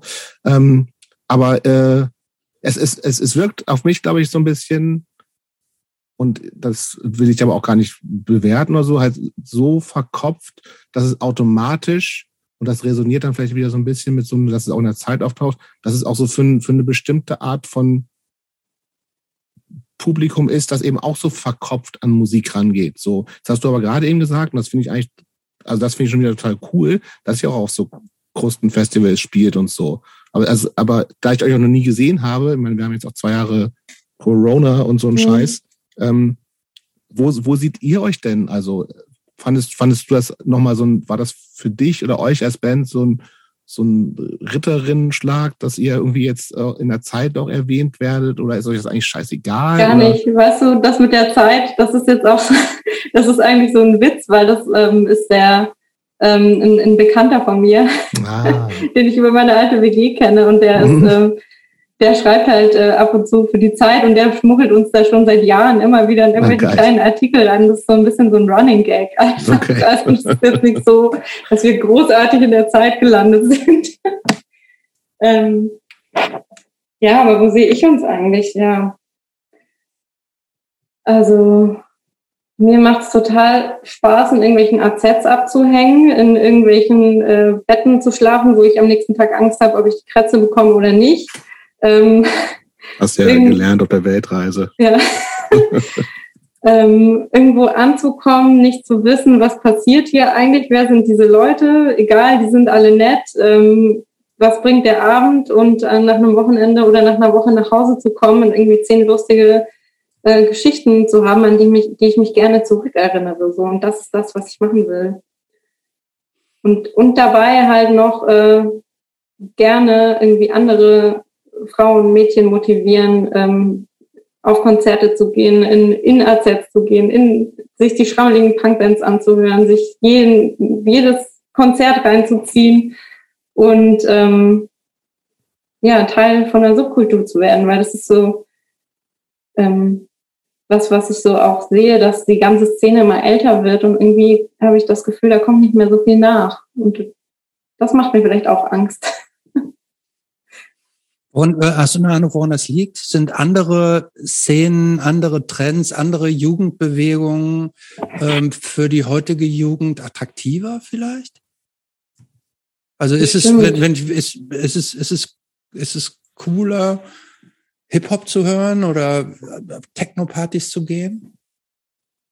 Vielleicht, ja. Kann gut sein. Also Wobei ich auch so das Gefühl habe, dass so sämtliche Jugendkulturen irgendwie so am Verschwinden sind. Also wenn ich irgendwie so eine Schulklasse angucke, dann gab es ja früher irgendwie so das Hip-Hop-Kit, da gab es so einen Punker, da gab es irgendwie äh, noch einen Grufti oder sowas. Ähm, so, also und irgendwie mittlerweile sehen alle so ähnlich aus, habe ich so das Gefühl. Aber was also, ich, ich finde ich auch, ne? Aber gleichzeitig habe ich das Gefühl, dass so diese Inhalte, die sonst eher einfach total nur in Subkulturen stattgefunden haben, viel mehr im Mainstream sind. So, ne? Also, wenn du mit Diversity oder einfach irgendwie Rassismus, Sexismus etc. pp. Das waren ja einfach so Sachen, über die hat ja sonst, also als ich zumindest zur Schule gegangen bin, überhaupt niemand drüber geredet. Das war einfach kein Thema. Und jetzt ist das halt ja schon für jeden und jede einfach irgendwie Thema und es wird sich positioniert und das ist ja und wird diskutiert. Das ist mir erstmal total positiv erstmal. Ja, Aber ich habe auch Subkulturen spielen nicht mehr so eine Rolle so. Ne? Das ist nicht, nicht mehr so wichtig, sondern es ist halt, du kannst halt auch alles ständig available, ist immer da und äh, ist auch nicht so wichtig, was ja eigentlich auch ganz sympathisch ist auf eine Art, dass du irgendwie sozusagen ganz tief in einer Nische drin hängen musst. Ja, ich glaube, ich glaube, das ist glaube ich eher der Grund. Ich glaube, Jugendliche hatten, glaube ich, über die Jahre und Jahrzehnte immer irgendwelche Themen, an denen sie sich gerieben haben. Also das waren die Hippies oder irgendwie oder gegen, Atomkraft oder gegen den Kalten Krieg, was ist irgendwie über die Jahre irgendwie am Jugend oder so. Also ich glaube, dieses Friday for, Fridays for Future, wenn man das jetzt mal als ein Beispiel dafür nimmt, wie, wie praktisch ein politisches Bewusstsein bei Jugendlichen so ein bisschen im Mainstream hochschwappt ich würde denken, dass das in Wellen über die Jahre und Jahrzehnte immer so geht. Ich bin mir nicht sicher, ob das ob das damals immer schon äh, auch mit unmittelbar mit Subkultur verbunden war. Ich glaube aber, Jobs, wo du recht hast, und ich finde auch, dass Nadine da ein ganz gutes Beispiel für ist, ähm, diese Sache, dass man sich nicht mehr so streng festlegen muss in irgend so einem, in, dass man sich nicht so hart einem Label unterwerfen muss und einem, einem strengen Kodex. Ähm, das wollte ich nämlich auch noch zu der eurer musikalischen Entwicklung sagen, ähm, dass ihr habt ja tatsächlich angefangen, als ich würde jetzt mal sagen, als ein, so eine relativ ähm, normale, in Anführungsstrichen, Hardcore-Screamo-Band. Aber ihr habt jetzt ja gerade im letzten Jahr mit diesen, habt ihr über drei EPs gestreckt, dann ein Album rausgebracht, was, was glaube ich nur noch nur noch ganz geringe Anteile von diesem alten Sound haben, sondern im Grunde auch so frei und ähm, fast schon undefinierbar ist, dass es, dass es sich einer, auch so einer Kategoris Kategorisierung entzieht. Ähm, ich unterstelle mal, dass es auch mit Absicht so ist, dass mhm. man nicht genau sagen kann und auch nicht alle Erwartungen so konkret erfüllt. Und ich glaube, das ist ähm, ähm, möglicherweise ist das auch ein, ein, Teil der Zeit irgendwie, dass dass man halt irgendwie da auch freier irgendwie mit mit diesen ähm, mit diesen Regeln oder mit diesen Labels irgendwie so umgeht. War, war das eine bewusste ja. Entscheidung, dass ihr euch da praktisch auch musikalisch so ein bisschen befreit habt von diesem typischen Sound? Also musikalisch und auch du im Gesang, muss man ja sagen. Ne? Du mhm. ähm, schreist ja nur noch komplett anders. Ähm, komplett anders und wie ich finde, fast sogar noch besser äh, tatsächlich.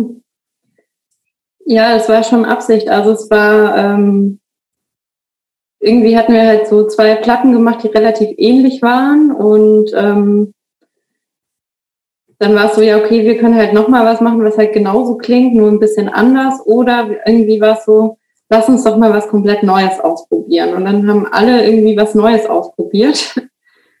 Und es war aber auch nicht so klar, wo soll es hingehen und was wollen wir eigentlich machen. Und ähm, das ist dann dabei rausgekommen. Und ich finde das ähm, also mich freut es, dass es nirgendwo so richtig reinpasst, weil das heißt, dass es irgendwie was Besonderes ist für mich. Finde ich auch. Ähm, machen wir doch mal gleich einen, jetzt vielleicht einen kleinen Sprung. Ähm, Erzähl uns doch jetzt mal was zu deinem, wir haben es in der Einleitung schon angekündigt, du arbeitest in einem Frauenhaus. Mhm. Ne, jetzt große, großer thematischer Sprung von der Band zum Frauenhaus. Ähm, erzähl doch mal, wie du da hingekommen bist und wie das da so läuft. Ähm, hingekommen bin ich durch mein Masterstudium, das ich ja hier angefangen habe. Ähm, da musste man ein Praktikum machen und ich habe mir überlegt, irgendwie, ähm, ich hatte in meinem Bachelorstudium ein Praktikum in einem Jugendzentrum gemacht und da in einem offenen Jugendtreff gearbeitet und irgendwie dachte ich so, oh nee, Jugendliche. Die Nerven. Oh, irgendwie, nee, ne? und ähm, habe mir dann überlegt, ich möchte gerne mit Frauen zusammenarbeiten. Und in Hamburg gibt es ja ganz viele Projekte, die mit Frauen arbeiten. Und meine damalige Mitbewohnerin hat mir dann von so einem Verteiler eine Mail weitergeleitet, dass ein Frauenhaus in Hamburg ähm, eine Praktikantin sucht. Und dann habe ich da eine Bewerbung hingeschickt und wurde da zu einem Vorstellungsgespräch eingeladen und habe dann da hospitiert und wurde angenommen, habe da auch ein Praktikum gemacht und ähm, da war gerade so einiges im, im Umbruch während meines Praktikums dort, weil es nämlich so war, ähm, dass es ähm, seit, seitdem ich das Praktikum gemacht habe, kurz danach wurde eine zentrale Notaufnahme für die Frauenhäuser in Hamburg ähm, eingerichtet quasi. Und ähm, die Mitarbeiterinnen aus den Frauenhäusern haben da auch in die Notaufnahmeschichten reinrotiert, vom Dienst her quasi. Und dadurch ist eine halbe Stelle entstanden. Und ähm, das war quasi Bestimmung für hm. mich, weil mein Praktikum endete und es gab diese halbe Stelle und dann habe ich gesagt, gut, ich würde gerne noch mal zwei Monate Urlaub machen und dann würde ich gerne die Stelle nehmen. und ähm, genau, dann habe ich die Stelle dort bekommen und das war jetzt vor über fünf Jahren bin ich jetzt, glaube ich, schon dort. Ähm, habe dann irgendwann bin ich dann nicht mehr zur Uni gegangen Ähm, das Studium hat sich dann irgendwann in Luft aufgelöst. Ähm, das habe ich nicht fertig gemacht. ähm, genau, und ja, habe da ein sehr tolles Projekt gefunden, ähm, in dem ich sehr, sehr gerne arbeite. Also das heißt, ich, ich arbeite nur mit Frauen zusammen, ich arbeite nur mit Frauen und deren Kindern zusammen. Ähm, Immer noch halbe Stelle? Ein äh, bisschen mehr. Okay. Ja, aber auch Teilzeit. Also müssen das 24 Stunden oder so die mhm. Woche.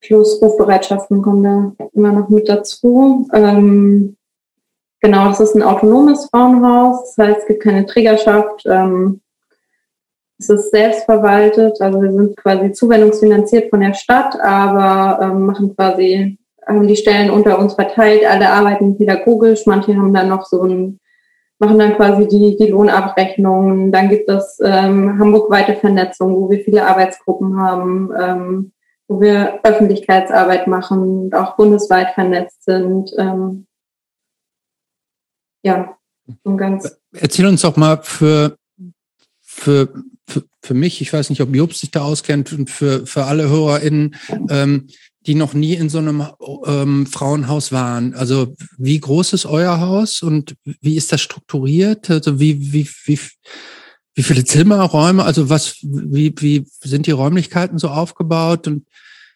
wie viele Frauen können da unterkommen? Wie viele, ich weiß nicht, wie nennt ihr euch Betreuer oder Mitarbeiterinnen? Mita wie viele Mitarbeiterinnen gibt es da? Erzähl doch mal so ein bisschen was zu den Strukturen und Abläufen vielleicht.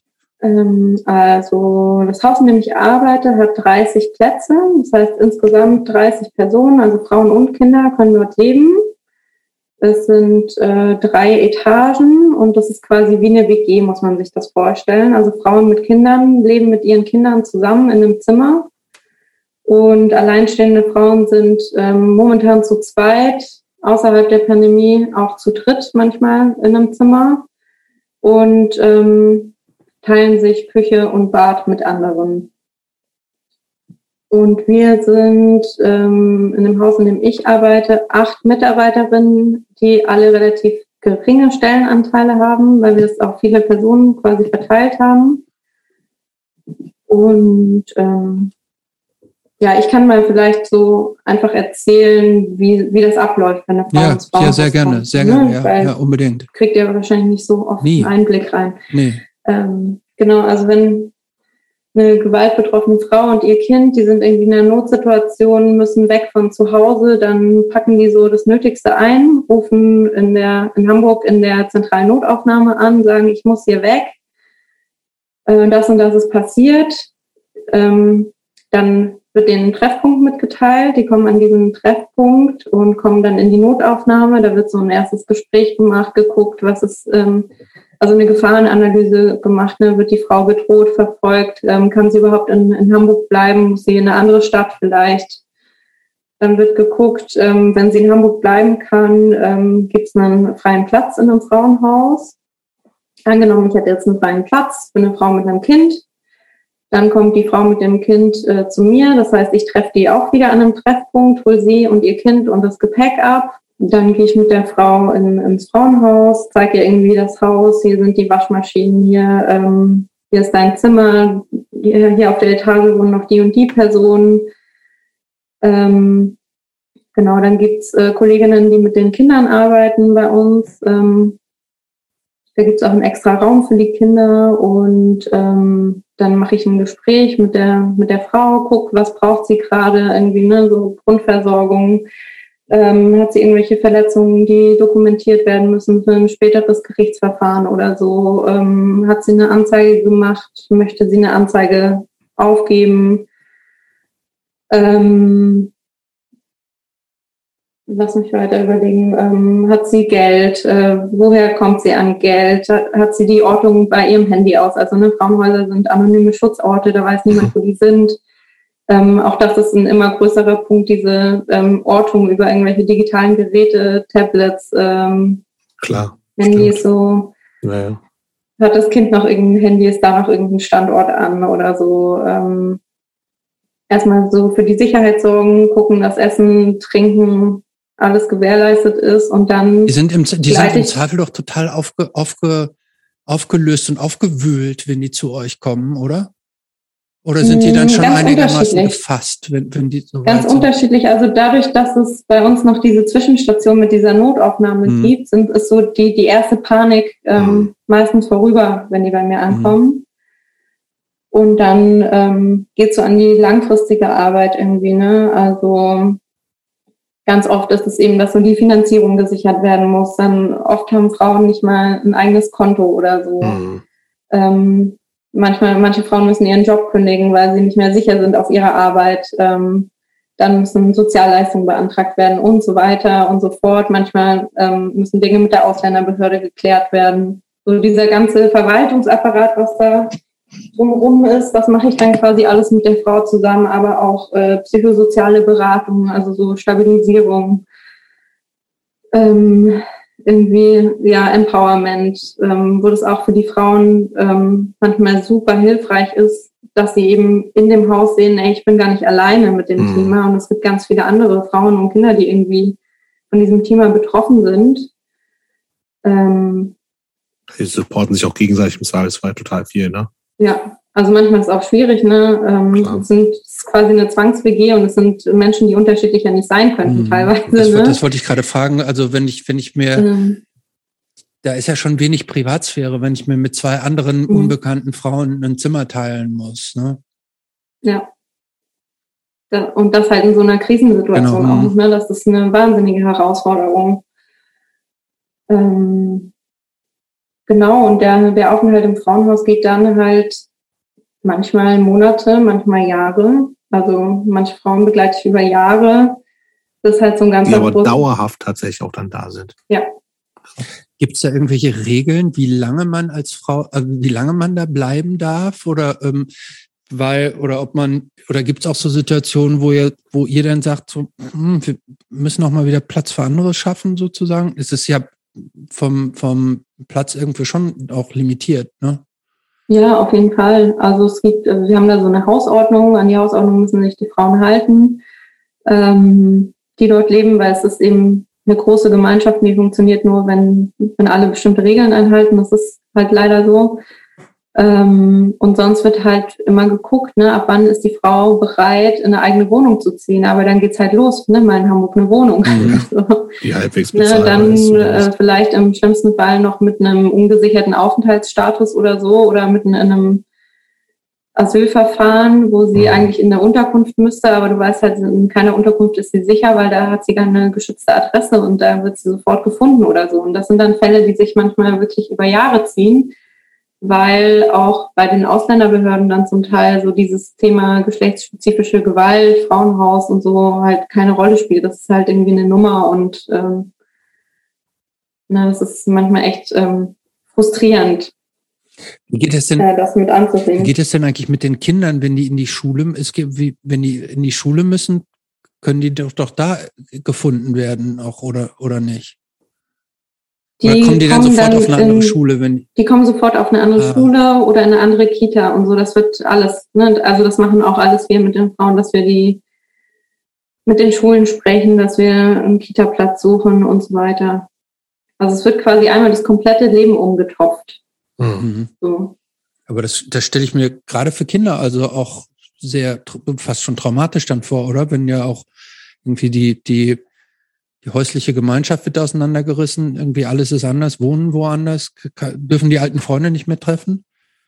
Ähm ja, das ist mal, das ist auch ein Thema mit den alten Freunden und dieses, die häusliche Gemeinschaft wird auseinandergerissen, sondern muss man halt immer mit im Kopf haben, dass es eine Gewaltsituation mhm. war, ne? Und dass auch Kinder, auch wenn, also in vielen Fällen auch Gewalt gegen die Kinder, und ähm, auch in den Fällen, wo halt die Gewalt gegen ähm, die Frauen ging, Kinder sowas mitbekommen mhm. natürlich, ne?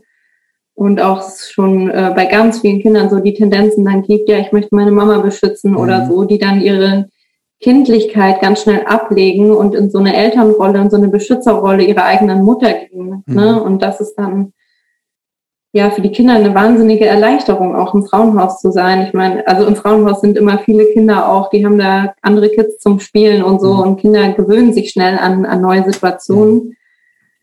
Ähm, ja, aber das, das ist auf jeden Fall ein Thema, was, was viele Leute vergessen, wenn man über häusliche Gewalt spricht und über Gewalt gegen Frauen, dass da oft auch Kinder mit dran sind. Ne? Wie, wie häufig ist es so, dass, dass, dass da so ein Vergeben und Vergessen eintritt? Dass also, dass nach einer Zeit dann so ein, so ein Zurückkehren in, in, in den gleichen Sumpf stattfindet, aus dem die rausgekommen sind? Oder ist das selten oder nie? Doch, das kommt schon vor. Ähm, ist relativ selten, weil ich glaube, diesen Step zu machen, in ein Frauenhaus zu gehen und das alles abzubrechen, ist schon ein ziemlich das ist schon mehr als einmal die ähm, Polizei rufen oder so. So, du meinst, wenn, wenn, wenn, wenn der Schritt so. erreicht ist, dann gibt's für die meisten dann auch kein Zurück mehr, weil ich, ich könnte mir immer vorstellen, dass wenn so häusliche, also das ist jetzt nur meine laienhafte Wahrnehmung, dass wenn, äh, wenn häusliche Gewalt da ist, dass es eine relativ lange Phase gibt, wo sowas so erstmal so akzeptiert wird oder so dann möglicherweise auch erst verziehen wird, bis überhaupt die mhm. Erkenntnis da ist, wie falsch das ist und dass man sich das eben nicht bieten lassen muss. Ja, wo dann ganz oft so kommt, ja, also der war ja mal ganz anders und das hat er nicht ja. so gemeint und es war ja auch viel Stress oder so und ich habe es ja provoziert oder sowas, mhm. ne? Ähm, ja, das sind, das sind teilweise Mechanismen, die so Beziehungen über Jahre bestehen lassen. Ne? Also teilweise Frauen, die 30 Jahre in so einer Beziehung oder in so einer Ehe gelebt haben und die irgendwann nicht mehr können und irgendwann diesen Schritt machen und dann aber auch ne, nach, nach 30 Jahren in so einer Beziehung, in der es dann ähm, auch so, sage ich mal, der Regelfall ist, dass die Frau total isoliert gelebt hat und, und kein Netzwerk um sich herum hat, ist das halt auch ein wahnsinniger Schritt, den sie da geht. Ne? Also ich, ich sage immer, ich, ich ziehe den Hut vor jeder Frau, mit der ich da zusammenarbeiten kann. Das sind so starke Personen. Und äh, ich kann von jeder Einzelnen, die ich da treffe, einen Haufen lernen. So. Sind die. Ich habe mich eh gerade die ganze Zeit, da frage mich eh die ganze Zeit, was, was hat, was, du bist fünf Jahre da, hast du gesagt, ne? Ungefähr. Ja, ungefähr. Also wie gehst du mit der Arbeit um? Also einerseits natürlich diese ganzen krassen Geschichten von Frauen und Kindern, die Gewalt erfahren haben, ähm, wo man natürlich leicht vielleicht dazu kommen kann, sagen, boah, ey, wie scheiße sind Menschen eigentlich, können mhm. Menschen sein, weil du kriegst das halt einfach natürlich nicht direkt, aber sehr direkt mit. Ne? Du hast die mhm. Geschichten. muss vor allen Dingen sagen, wie, wie scheiße können Männer sein, muss man ja vor allen Dingen sagen. Ne? Wir mhm. reden jetzt ja, müssen Klar, es ja nicht so abstrakt genau sagen Fall. in diesem Fall. Ne? Und die mhm. andere, äh, und die andere Sache, wo man sagt, natürlich ist es aber auch gut helfen zu können. So, ne? Ist das, ist das auch bei dir einfach so Tagesform, du sagst, und an einem Tag denkst du, boah, ich, total geil, dass ich jetzt hier den Frauen helfen kann? Und an einem Tag denkst du dir, boah, Alter, was, wie scheiße ist die, wie scheiße sind Männer eigentlich? Ja, das denke ich mir jeden Tag. Ähm, ja, ich mag immer diesen Helfen-Begriff nicht so gerne, ne? weil der hat immer so, ja, die, dieses arme Mensch und ich baue dich jetzt wieder auf und komme, ich bin eine tolle Sozialarbeiterin und ich richte dich jetzt wieder hin. So, ich richte so, das schon. Ja, so ist Kannst es halt nicht. Und, ja, und ich ja. glaube, wenn man mit so einer Einstellung daran geht, dann geht man zugrunde an so einem Beruf, ne? weil dann geht's nur noch darum, anderen zu helfen und ich opfer mich auf. Und also man muss, ich, also ich habe mittlerweile ganz gut gelernt, mich gut abgrenzen zu können. Das heißt, wenn ich da rausgehe und keine Rufbereitschaft habe, dann versuche ich das auch hinter mir zu lassen. Es gibt natürlich Extremfälle, wenn das so super krasse Geschichten sind und ich so einen Moment gerade mit einer Frau hatte, wo sie mir als allererste Person irgendwas total Persönliches erzählt, dann nehme ich das mit nach Hause. Das ist gar keine Frage und ich glaube, das ist auch, ähm, das wäre eine wahnsinns Superkraft, äh, das nicht zu tun. So. Ähm, für mich ist einfach ähm, wichtig, eine, eine, oder was es für mich leichter macht, ist so die theoretische Auseinandersetzung mit dem Thema, mhm. also dass ich mich schon, schon, also seit dem Studium quasi auch viel mit, mit Soziologie auseinandersetze, mit, mit äh, Gewalt gegen Frauen, mit Sexismus, mit äh, wie funktioniert unsere Gesellschaft eigentlich, um, um dieses strukturelle Problem zu sehen und irgendwie so eine Wut auf diese ganzen Strukturen zu haben, sei das eine staatliche Struktur, das, die das irgendwie mit aufrecht erhält. Ähm, ja, und darauf irgendwie wütend zu sein und an meiner Arbeit ähm, auf der anderen Seite zu sehen, ey, ich habe mit den Frauen zu tun, die den Schritt da rausgeschafft haben. Und meine Arbeit fängt ja an dem Punkt an, wo irgendwie die Frauen und Kinder gerade an dem tiefsten Punkt sind. Und die Arbeit, die ich mit denen zusammen mache, ist wieder einen Schritt nach oben zu gehen. Und das ist wiederum auch eine total schöne Arbeit. Also, ne, ich kann von vielen Frauen zwar vielleicht berichten, die irgendwie zurückgegangen sind zu ihren äh, Ex-Partnern oder so. Aber anders natürlich, ne? Stärker vielleicht auch, oder? Ja, und die den Weg kennen, ne? Die wissen, mhm. wenn es das nächste Mal eskaliert, dann weiß ich, wo ich anrufen kann und wo ich wieder hingehen kann, so. Und auf der anderen Seite habe ich ganz viele Beispiele, wo ich irgendwie so krass kleine, klein gemachte, ja, fast zerstörte Menschen vor mir sitzen hatte, die jetzt mit einer Power irgendwie im Leben stehen und die das Leben genießen, wo, wo ich denke, so, wow, wo nimmst du das denn her? Bitte gib mir was davon ab, so, ne? Mhm. Und diese Geschichten gibt's halt auch und aus denen zerrt man wahnsinnig viel Kraft und Motivation, ähm, da dran zu bleiben. Was ist, was ist eigentlich die, so der, oder gibt es einen typischen Zustand, in dem die Frauen zu euch kommen? Also, wollen die erstmal so auch für sich alleine sein, um erstmal so für sich zu sein? Gerade weil du sagst, viele Frauen waren schon im Grunde schon über Jahre isoliert und hatten mhm. überhaupt gar nicht so diese, diese sozialen, emotionalen Connections zu irgendjemanden. Ähm, oder wollen die als allererstes vielleicht auch mal in den Arm genommen werden? Oder spielt sowas keine Rolle? Oder gibt es da kein übliches Muster? Gibt es mal das, das, das, das, das?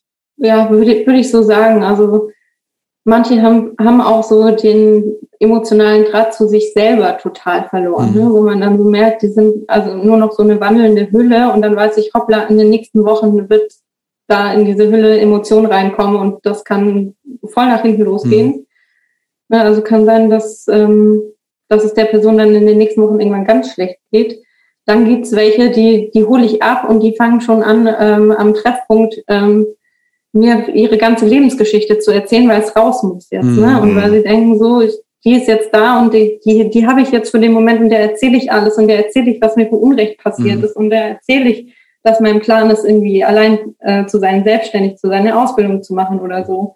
Und dann gibt's auch äh, die, die einem um den, um den Hals fallen und in den Arm genommen mhm. werden. Mhm. Und also Du weißt ja Oder welche, die nie, total skeptisch sind richtig, mir ne? gegenüber. So, ne? Wer bist du denn eigentlich und was ja. willst du mir erzählen? Ich will hier einfach nur äh, einen Pennplatz haben. Mhm. Das gibt's halt auch.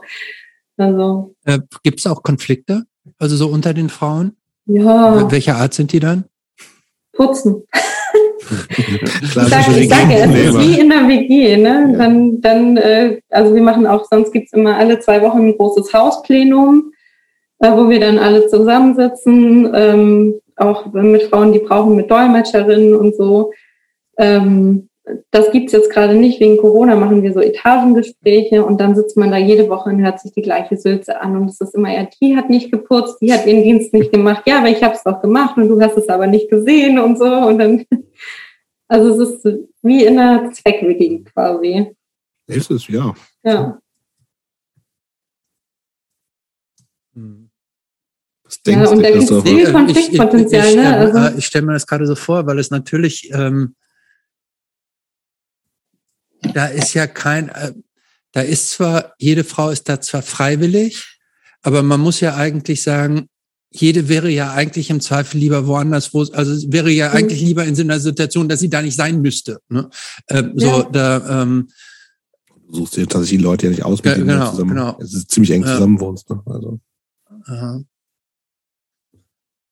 Ja, und dann sind das halt auch äh, so ganz verschiedene Backgrounds einfach, ne? Also ich hatte letztens irgendwie so eine Situation, wo irgendwie eine ehemalige Sexarbeiterin und eine gläubige Muslima so zusammen in einem Zimmer sind, ne? Und da kannst du drauf warten, irgendwie, dass es knallt. Ähm, und so, und also es sind halt die unterschiedlichsten Menschen, die da auf engstem Raum aufeinandertreffen und jetzt halt während Corona noch äh, immer weniger Möglichkeiten haben, irgendwas außerhalb zu machen. So, ne? Mhm. Und ähm, das befeuert das Ganze natürlich. Habt ihr das mitgekriegt, dass durch dieses, dass durch die, dieses, das Corona beziehungsweise durch dieses mehr zu Hause sein, dass da die Konflikte tatsächlich dann auch zugenommen haben an häuslicher Gewalt? Denn das wird ja auch immer gesagt, dass, dass durch diesen Lockdown und äh, durch diese fehlenden Alternativen, einfach an Aktivitäten, an Freiheiten, diese Aggression sogar noch befeuert werden. Habt ihr das auch ähm, mitgekriegt oder nicht so? Mhm. Also ich kann dir halt nur von meiner Erfahrung erzählen. Mhm. Ne? Ich habe in den letzten zwei Jahren keine Frau bei uns aufgenommen, die gesagt hat, seit Corona ist mein Partner gewalttätig, mhm. sondern mein Partner ist schon länger gewalttätig und jetzt halte ich es nicht mehr ja. aus, weil jetzt geht er nicht mehr zur Arbeit, jetzt mhm. ist er zu Hause mhm. oder sie geht nicht mehr, also muss zu Hause arbeiten. Mhm. Ähm, das sind irgendwie so mehrere Stränge, die da zusammenlaufen und das befeuern, aber die Gewalt war schon vorher mhm. da in den Fällen, in, in denen ich das mitbekommen habe. Mhm. Und im, was man, was man aber sagen kann, ist, ähm, dass wesentlich gerade im ersten Lockdown wesentlich mehr weiße deutsche Mittelschichtsfrauen äh, sich Plätze in Frauenhäusern mhm. gesucht haben, weil denen das Netzwerk weggebrochen ist. Ne? Mhm. Weil du halt sonst, ähm, wenn du in Deutschland äh, sozialisiert und aufgewachsen bist, irgendwie hast du eine Freundin in einer anderen Stadt oder eine okay. Bekannte oder Verwandte, wo du hingehen ja, kannst. Stimmt, und da war diese Verunsicherung, ne? Ja, ich hatte da noch eine Schwester oder eine Bekannte, aber die ist irgendwie Asthmatikerin oder so und da kann ich mhm. jetzt nicht unterkommen, weil das alles so unklar ist. Ne? Und dann kamen halt plötzlich ähm, viel mehr weiße deutsche Mittelschichtsfrauen, die sonst vielleicht äh, dieselbe Gewaltgeschichte haben, aber die wir halt vielleicht so nicht mitbekommen, ähm, waren dann viel mehr bei uns vertreten. Was auch nochmal gezeigt hat, ne, ähm, Gewalt gegen Frauen ist halt überall vorhanden. Wie hat dich der, du, also erstens, dann kannst du das natürlich, vielleicht stimmt es meine Wahl noch nicht, aber es scheint ein Job zu sein, der, den du echt gerne machst. Ja. Und was hat, was haben die letzten fünf Jahre mit dir so gemacht? Oder haben die was mit dir gemacht? Hat irgendwie dann doch, also auch wenn es keine Vollzeitstelle ist, relativ viel Zeit. Das verändert einen ja auch und gerade sozusagen nochmal mhm. nicht nur auf theoretischer Ebene, sondern ganz praktisch oder aus erster Hand so diese, diese Gewalt, äh, Problematiken, Geschichten zu hören. Mhm. Was, hast, was hast du mit dir gemacht? Also die erste Frage, ich, ich mache den Job super gerne. Ähm, das ist was, das kann ich mir auch auf sehr lange Zeit vorstellen, vor allem weil es auch so unterschiedlich ist. Ne? Also ich mache da alles. Kann sein, ich komme da morgens, dann ist irgendwie eine Glühbirne kaputt, dann wechsle ich erstmal eine Glühbirne, dann mache ich eine neue Batterie im Rauchmelder rein, äh, dann begleite ich zum Jugendamt, dann gehe ich zum Gericht und ähm, dann habe ich noch einen, trinke ich noch einen Kaffee mit einer Frau oder so, ne? Also es ist irgendwie alles dabei und es wird nie langweilig.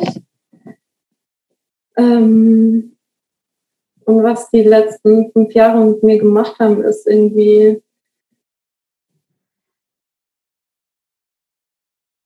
Also ich bin total dankbar für die letzten fünf Jahre, weil ich wahnsinnig viele Menschen kennengelernt habe. Und ähm, ich merke aber, dass es jetzt gerade eben, was ich die ganze Zeit schon so durchklingen lasse, während Corona vieles, vieles schwerer geworden ist und anstrengender geworden ist. Und ähm, ich merke, dass ich wahnsinnig gestresst bin in letzter Zeit ähm, und dass ich das gerne wieder abgeben würde. und ähm, ja, dass meine Einstellung, die ich sonst immer hatte und die ich auch in vielen anderen Arbeitsbereichen so ähm, weiter teilen würde, dass Arbeit scheiße ist und dass man so wenig wie möglich in seinem Leben arbeiten sollte, ähm, dass, das, dass die Rechnung nicht aufgeht, wenn man so einen Job macht. Und mhm. äh, dass das Ganze dann ein bisschen komplexer wird. Ähm, du hast eben schon gesagt, du könntest dir vorstellen, das auch noch eine lange Zeit zu machen. Ähm, ja. Bevor du das gesagt hast, habe ich darüber nachgedacht, wie lange kann man das eigentlich machen. Ähm, du hast gerade zwar gesagt, irgendwie, dass es und das ist gut nachvollziehbar, dass es total unterschiedlich ist und ganz, äh, äh, also ganz auch andere Tätigkeiten von der Glühbirne auswechseln bis zum Gericht gehen und so weiter. Und auch jede Frauengeschichte ist eine andere.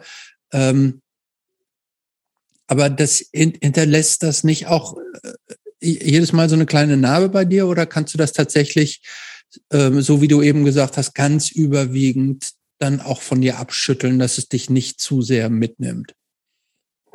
Also ganz überwiegend kann ich das. Ich habe halt, also ich habe noch die Möglichkeiten, ne, ähm, also ich habe einmal die Woche haben wir eine Teamsitzung, wo wir über alle Fälle sprechen, wo ich immer ich bin auch nie in einem Fall alleine. Wir sind immer mit zwei Kolleginnen für eine Frau zuständig quasi, damit wir immer im Austausch sind mhm. und auch so ne sowas wie du bist da gerade zu nah dran, soll ich mal mhm. mit der Frau was machen oder so. Mhm. Ähm, und es gibt die Möglichkeit äh, für eine Supervision, ähm, wo quasi, wo ich quasi mit einer externen Person äh, sprechen kann, wenn wenn das alles irgendwie zu viel wird oder wenn ich merke, es gibt einen Fall, ich kann mich gar nicht mehr abgrenzen oder ich habe schlaflose Nächte deshalb oder so. Ne? Gab es das schon mal bei dir? Ähm, ja, das war noch während meinem Praktikum. Okay. Da gab es einen Fall, der mir sehr nahe gegangen ist. Aber einfach, weil, weil du, weil, weil, also weißt du warum? Weißt du irgendwie, weil du zu wenig Erfahrung hattest oder weil es irgendwie Parallelen gab? Oder kannst du es irgendwie erklären, warum gerade der Fall? Ja, das war das erste Mal, dass ich so ähm, eine Frau begleitet habe, auch alleine. Und das war eine ganz, ganz schlimme Geschichte von Menschenhandel ähm, mhm. und äh, Zwangsprostitution. Und ich war mit ihr äh, bei der ärztlichen Untersuchung und habe so quasi bis ins kleinste Detail mitbekommen, was mit ihr passiert ist. Und danach war ich erstmal so, mhm. das war schlimm. Wie, wie alt sind eigentlich die Frauen, die so zu euch kommen? Oder ist, ist das auch durch alle Altersschichten hindurch? Ja, ab 18 können die bei uns aufgenommen werden. Davor gibt es ein Mädchenhaus auch in Hamburg hm. für Jüngere. Das ist dann, das wird dann unter Jugendhilfe und so, deshalb ist das ein bisschen anders. Aber bei uns sind ähm, die Frauen ab 18. Hm. Und dann aufwärts bis Open End. Und ähm, du hast am Anfang gesagt, ihr seid irgendwie ein autonomes Frauenhaus. Also wie, mhm. ich habe das mit der Finanzierung noch nicht ganz verstanden und beziehungsweise auch dahingehend, wenn jetzt irgendjemand das hört und denkt irgendwie, wie kann ich eigentlich sowas unterstützen? Irgendwie, wie, wie würde das laufen? Also wie, ähm, wie, also ähm, habt ihr eine, jedes Haus eine eigene Finanzierung oder gibt es irgendwo einen Topf, aus dem das dann daraus verteilt wird? Oder wie, wie läuft das?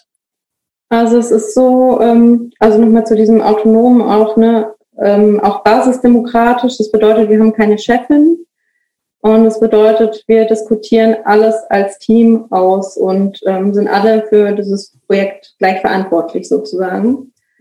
Ähm, genau, und so ist jedes, es gibt ein Frauenhaus von der Diakonie in Hamburg und das andere sind alles autonome Frauenhäuser, die eigene Vereine sind und quasi die, die Grunddinger, das heißt äh, Strom, Wasser, die Kosten für uns Mitarbeiterinnen, ähm, das wird alles äh, von der Sozialbehörde finanziert über eine Zuwendungsfinanzierung. Da müssen wir alle zwei Jahre einen neuen Antrag stellen. Und alles andere, was sowas ist wie Geburtstagsgeschenke für die Frauen. Wir machen einmal im Jahr eine Ferienreise mit den Frauen und Kindern. Ähm, keine Ahnung, Kosmetiksachen äh, für die Frauen und Kinder, ähm, Nahrungsmittel, wenn die frisch ankommen, neue Kleidung, ähm, haben wir so einen Spendenkeller oder manchmal muss es auch halt no, neue Unterwäsche sein oder mhm. sowas, ne? Das ähm, ist ja klar. Äh, sowas finanzieren wir alles über Spenden tatsächlich. Okay, und da habt, hat euer, als euer Haus und wie andere Häuser haben denn ein Spendenkonto und da kann man genau. drauf überweisen und so. Ähm, genau, also jedes Haus hat ein eigenes Spendenkonto, man kann aber auch an ein Haus äh, spenden und dann als Verwendungszweck reinschreiben, bitte unter allen Häusern aufteilen oder so und dann teilen wir das auch. Mhm. Und ähm, wie, wie gut seid ihr da so finanziert? Oder ist, ist also, kommt ihr da mit dem Geld, was dann über Spenden reinkommt, weil du sagst, ihr macht so kleine Reisen und Geschenke und sowas. Ähm, kommt ihr mit dem Geld, was so regelmäßig reinkommt, da so einigermaßen gut über die Runden oder ist das immer, immer knapp und immer am knappsten und immer gucken, was ihr euch erlauben könnt oder nicht? Ja, also man muss da schon gut haushalten damit, ne? Ähm, weil bei den meisten Frauen ist es so, so, wenn die ankommen, haben die erstmal nichts, mhm. ne? Und dann brauchst du halt alles neu. Die kommen manchmal mit einer Handtasche, mhm. so, ne? Mit den wichtigsten Papieren und für mehr war keine Zeit. Und auch für die Kinder, äh, Kinderwagen, ähm, alles Mögliche muss dann angeschafft werden teilweise. Und das, da kommen wir momentan ganz gut hin mit. Ähm, was eher so eine Schwierigkeit ist, und das ist auch äh, ein politisches Thema ist irgendwie die, die Finanzierung äh, von, von der Stadt sozusagen. Mhm. Ähm, ist auch der Betreuungsschlüssel, der halt ein total beschissener ist. So, wir haben einen Betreuungsschlüssel von 1 zu 8. Ähm, und das ist halt in so einer Kriseneinrichtung ähm, viel zu wenig. Voll die Katastrophe ja. einfach, ne? Ja. Mhm. Und es gibt so wenig Frauenhäuser in Deutschland, das muss man auch klar sagen. Ja, das, äh, äh, die Frage habe ich mir vorhin schon gestellt. Was passiert eigentlich mit den Frauen, die einen Platz brauchen und es gibt, und, und es gibt sind, keinen? Ne? Äh, und also, also was wird dann eigentlich gemacht? Oder äh, wenn eine Frau zu euch kommt, sozusagen, wird die immer erstmal irgendwo aufgenommen und sei es, dass irgendwo noch ein Feldbett dazugestellt wird?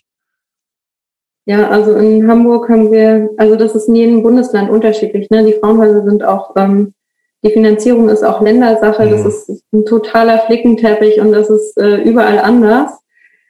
Ähm, es gibt, also ich weiß, dass es auch Frauenhäuser gibt, die die Frauen dann ähm, wegschicken und sagen, ne, guck mal woanders hin.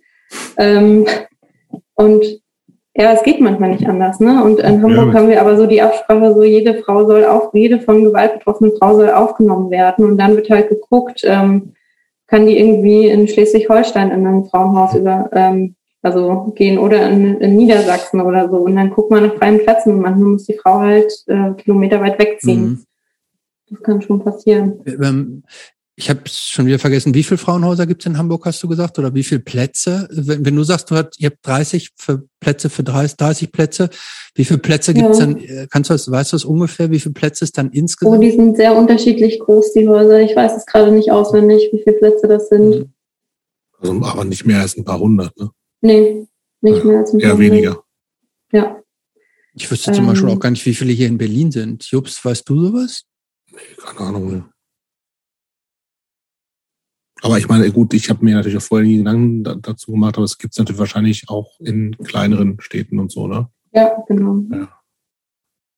Also ich, mir ist das sozusagen das, das erst bewusst geworden, als ich schon in Berlin gelebt habe, dass es sowas gibt und äh, in der kleinen Stadt wusste ich das einfach nicht, aber war ich auch Gut, aber gut, gut, aber ich weiß, ich weiß das jetzt, also bis zu dem Gespräch jetzt mit Nadine wusste ich das auch nur abstrakt. Ich, also ich habe ich habe, ich habe glaube zumindest bewusst noch nie ein Frauenhaus gesehen, glaube ich zumindest. So, nee, steht ja, steht auch nicht draußen dran. Ja, ja, genau. Deshalb ist, deshalb ist es ja, ist es ja im Grunde so abstrakt, wenn man ähm, so, ne?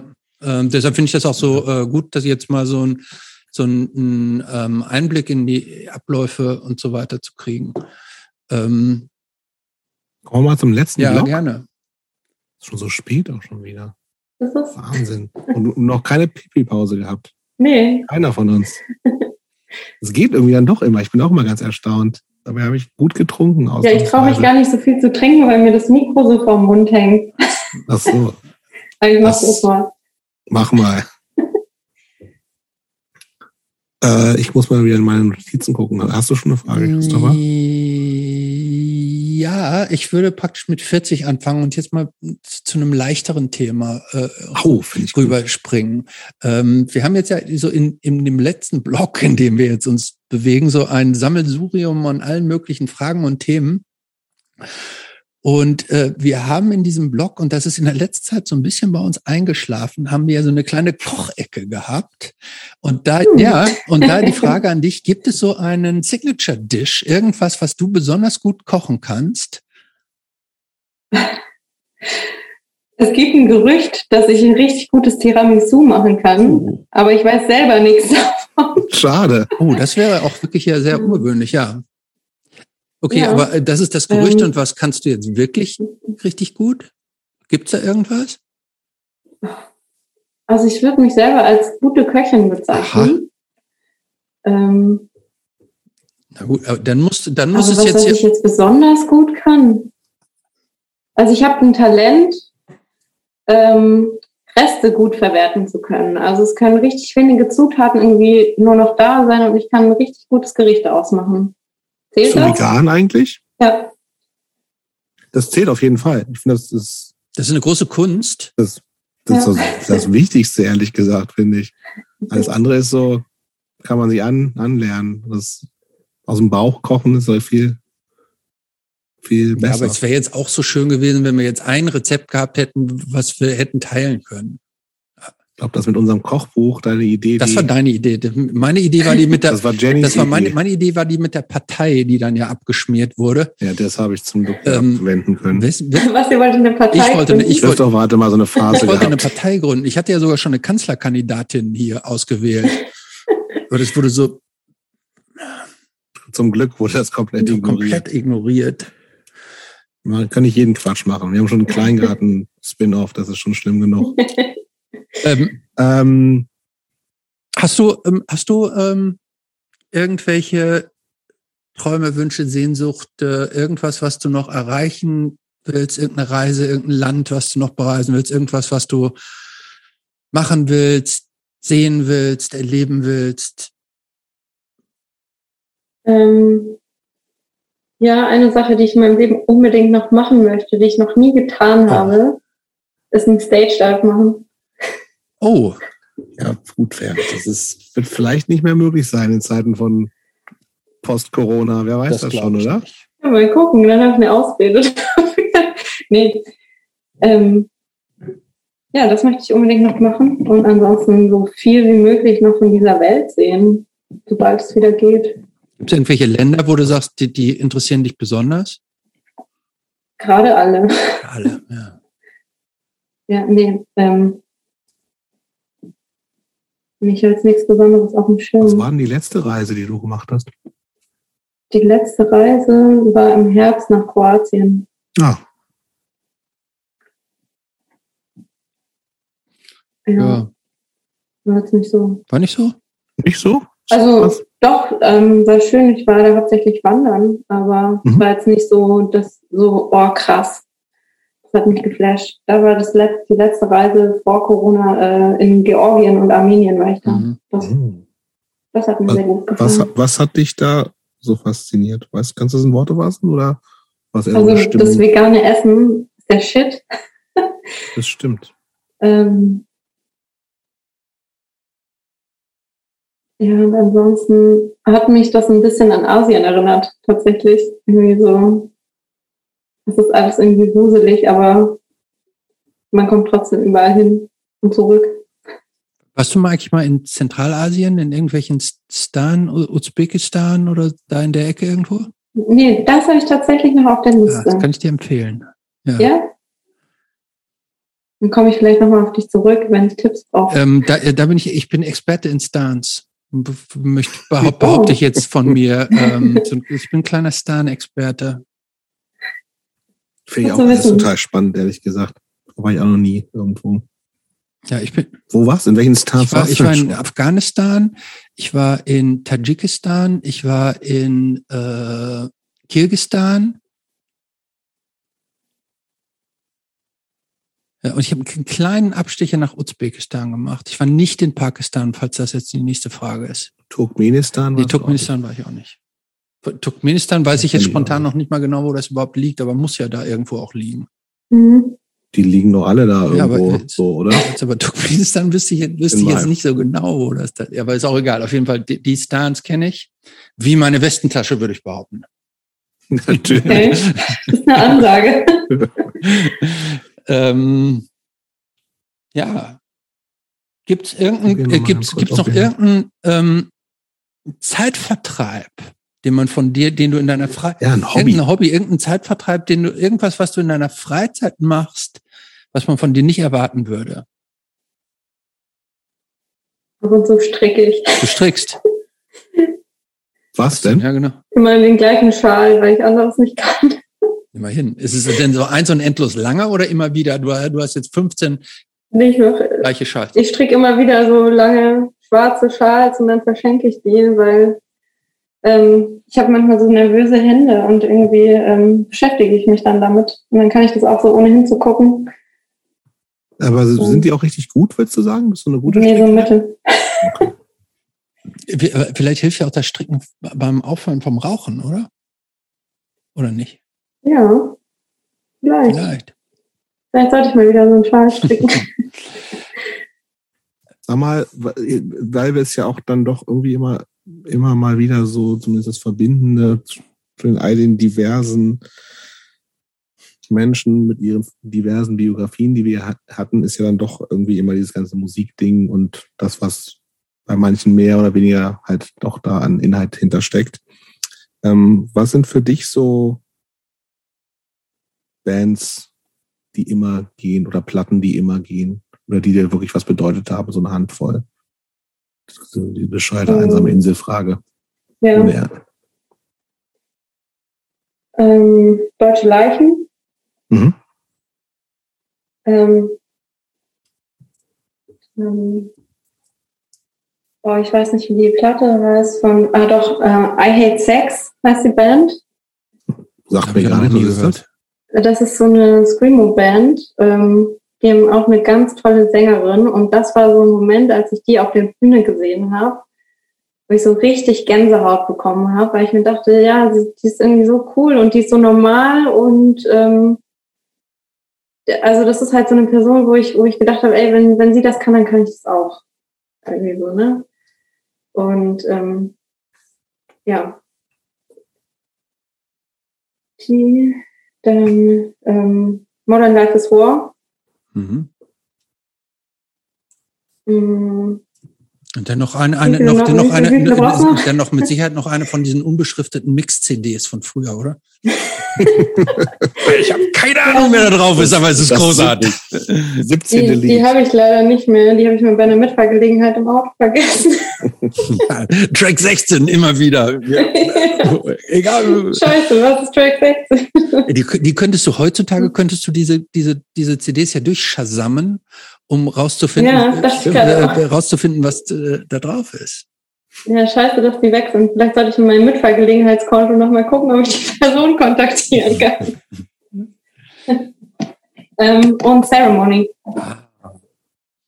Auch eine Band, die eine ähm, ähnliche Entwicklung ja gemacht haben. Ne? Die, die ja. äh, Ceremony von heute ist ja auch mit den Ceremony von äh, Violence, Violence äh, nicht zu vergleichen. Jupp, bist du eigentlich mhm. auf Ceremony? Ah, ich liebe die ja auch, die frühen, also ich liebe ja die frühen Zeremonie. Bin ah. ich raus. Ist mir zu modern. Ich bin ein Spießer. Aber das erste, also die ersten Alben sind doch nicht modern. Ja, ich weiß auch nicht, aber die waren, ist, die muss, wenn ich sie kennenlernen würde, würde ich sie bestimmt auch gut finden. Aber so habe ich da keinen Zugang zu. Ich weiß auch nicht. Es ist, ich, ich, ich brauche Zugang. So. Ich habe auch zu diesen neuen Sachen, ne, also mal so, so eingefahren war ich früher auch, ähm, noch mehr ähm, wo ich mir dachte, ah, die neuen Sachen, das kann man sich ja gar nicht anhören, was das für Mist? Ich will, dass sie den gleichen hier Violence, nee, Violence nee, das, so das meine ich gar nicht so. Entwicklung finde ich schon gut, aber ich brauche ja. Zugang zu einer Band und dann ist mir auch egal, was die macht. Also gar nicht zur Musik, sondern ich brauche irgendwie Zugang ja. zu einer Band. Und das habe ich bei denen irgendwie nicht. So und das mhm. ist was, was ich und dann dann kann ich dann kann ich das auch gut finden. So, und das ist mir auch relativ egal. So. Mhm. Ich finde die Elf. Ich bin ab jetzt auch Rauchen-Fan. Hm. Jetzt haben wir es so. Jetzt, jetzt haben wir es geschafft. Das ist wirklich so bei mir so. Also, weißt, wenn ich so, ich, irgendwie manchmal gibt es so Bands, da hat man, weil es, keine Ahnung, weil du irgendwie denkst, die sind, die ticken so. Mal wie bei Cockroaches, so, da muss ich dich auch mit Gewalt zu führen. Ne? Ja, es ist wirklich so. Also das ist so, davor denke ich mir so, ah, weiß ich nicht. Und das war ja bei Rauchen bei mir genauso. Jetzt habe ich total Bock drauf. So. So ist das. Bin irgendwie bescheuert. Vielleicht müssen wir mal Ceremony hier einladen. mach, mach mal. Ja, aber was ich noch sagen wollte, also am Anfang fand ich das total scheiße, was sie da Neues gemacht haben und so. Und ähm, irgendwann dachte ich mir, ich höre es mir jetzt doch mal an und dann fand ich es großartig. Also manchmal lohnt sich auch, was nochmal zum zweiten Mal anhören. Total. Ich finde das ja bei denen. Hast du mal eine, eine Live-Show von denen gesehen? Also mit, wo auch die neuen, also. Ihr doch mit denen mit gespielt. Den sogar, ne? Wir haben mit denen zusammen gespielt. Aber hatten die, hatten die da schon ihre neuen Songs auch, oder? Ja. Ja. Ich finde ja, die mischen die ganz ja. gut, so. Also. Ja, ich fand es richtig cool. Ja. Ich finde, denen gelingt das wirklich sehr, sehr, sehr gut. Ja. Könnten ein bisschen mehr von den alten Songs bringen, so, aber mhm. äh, sonst schon gut. Abschlussfrage, Christopher? Ja. Was würde die 15-jährige Nadine von der Nadine von heute denken? Hm. Ich glaube, die würde mich mit großen Augen anschauen und ähm, könnte nicht glauben, dass ich auf einer in einer, in einer großen Stadt lebe, mit Katholizismus nichts zu tun habe und äh, auf einer Bühne stehe regelmäßig und Musik mache. Also ich glaube, da wäre eine Bewunderung da. Ist doch gut. Ja. Und hättest du einen Tipp an die 15-jährige Nadine? trau dich. Danke Trauen. fürs Gespräch. Vielen Dank. Danke euch. Hat Spaß gemacht.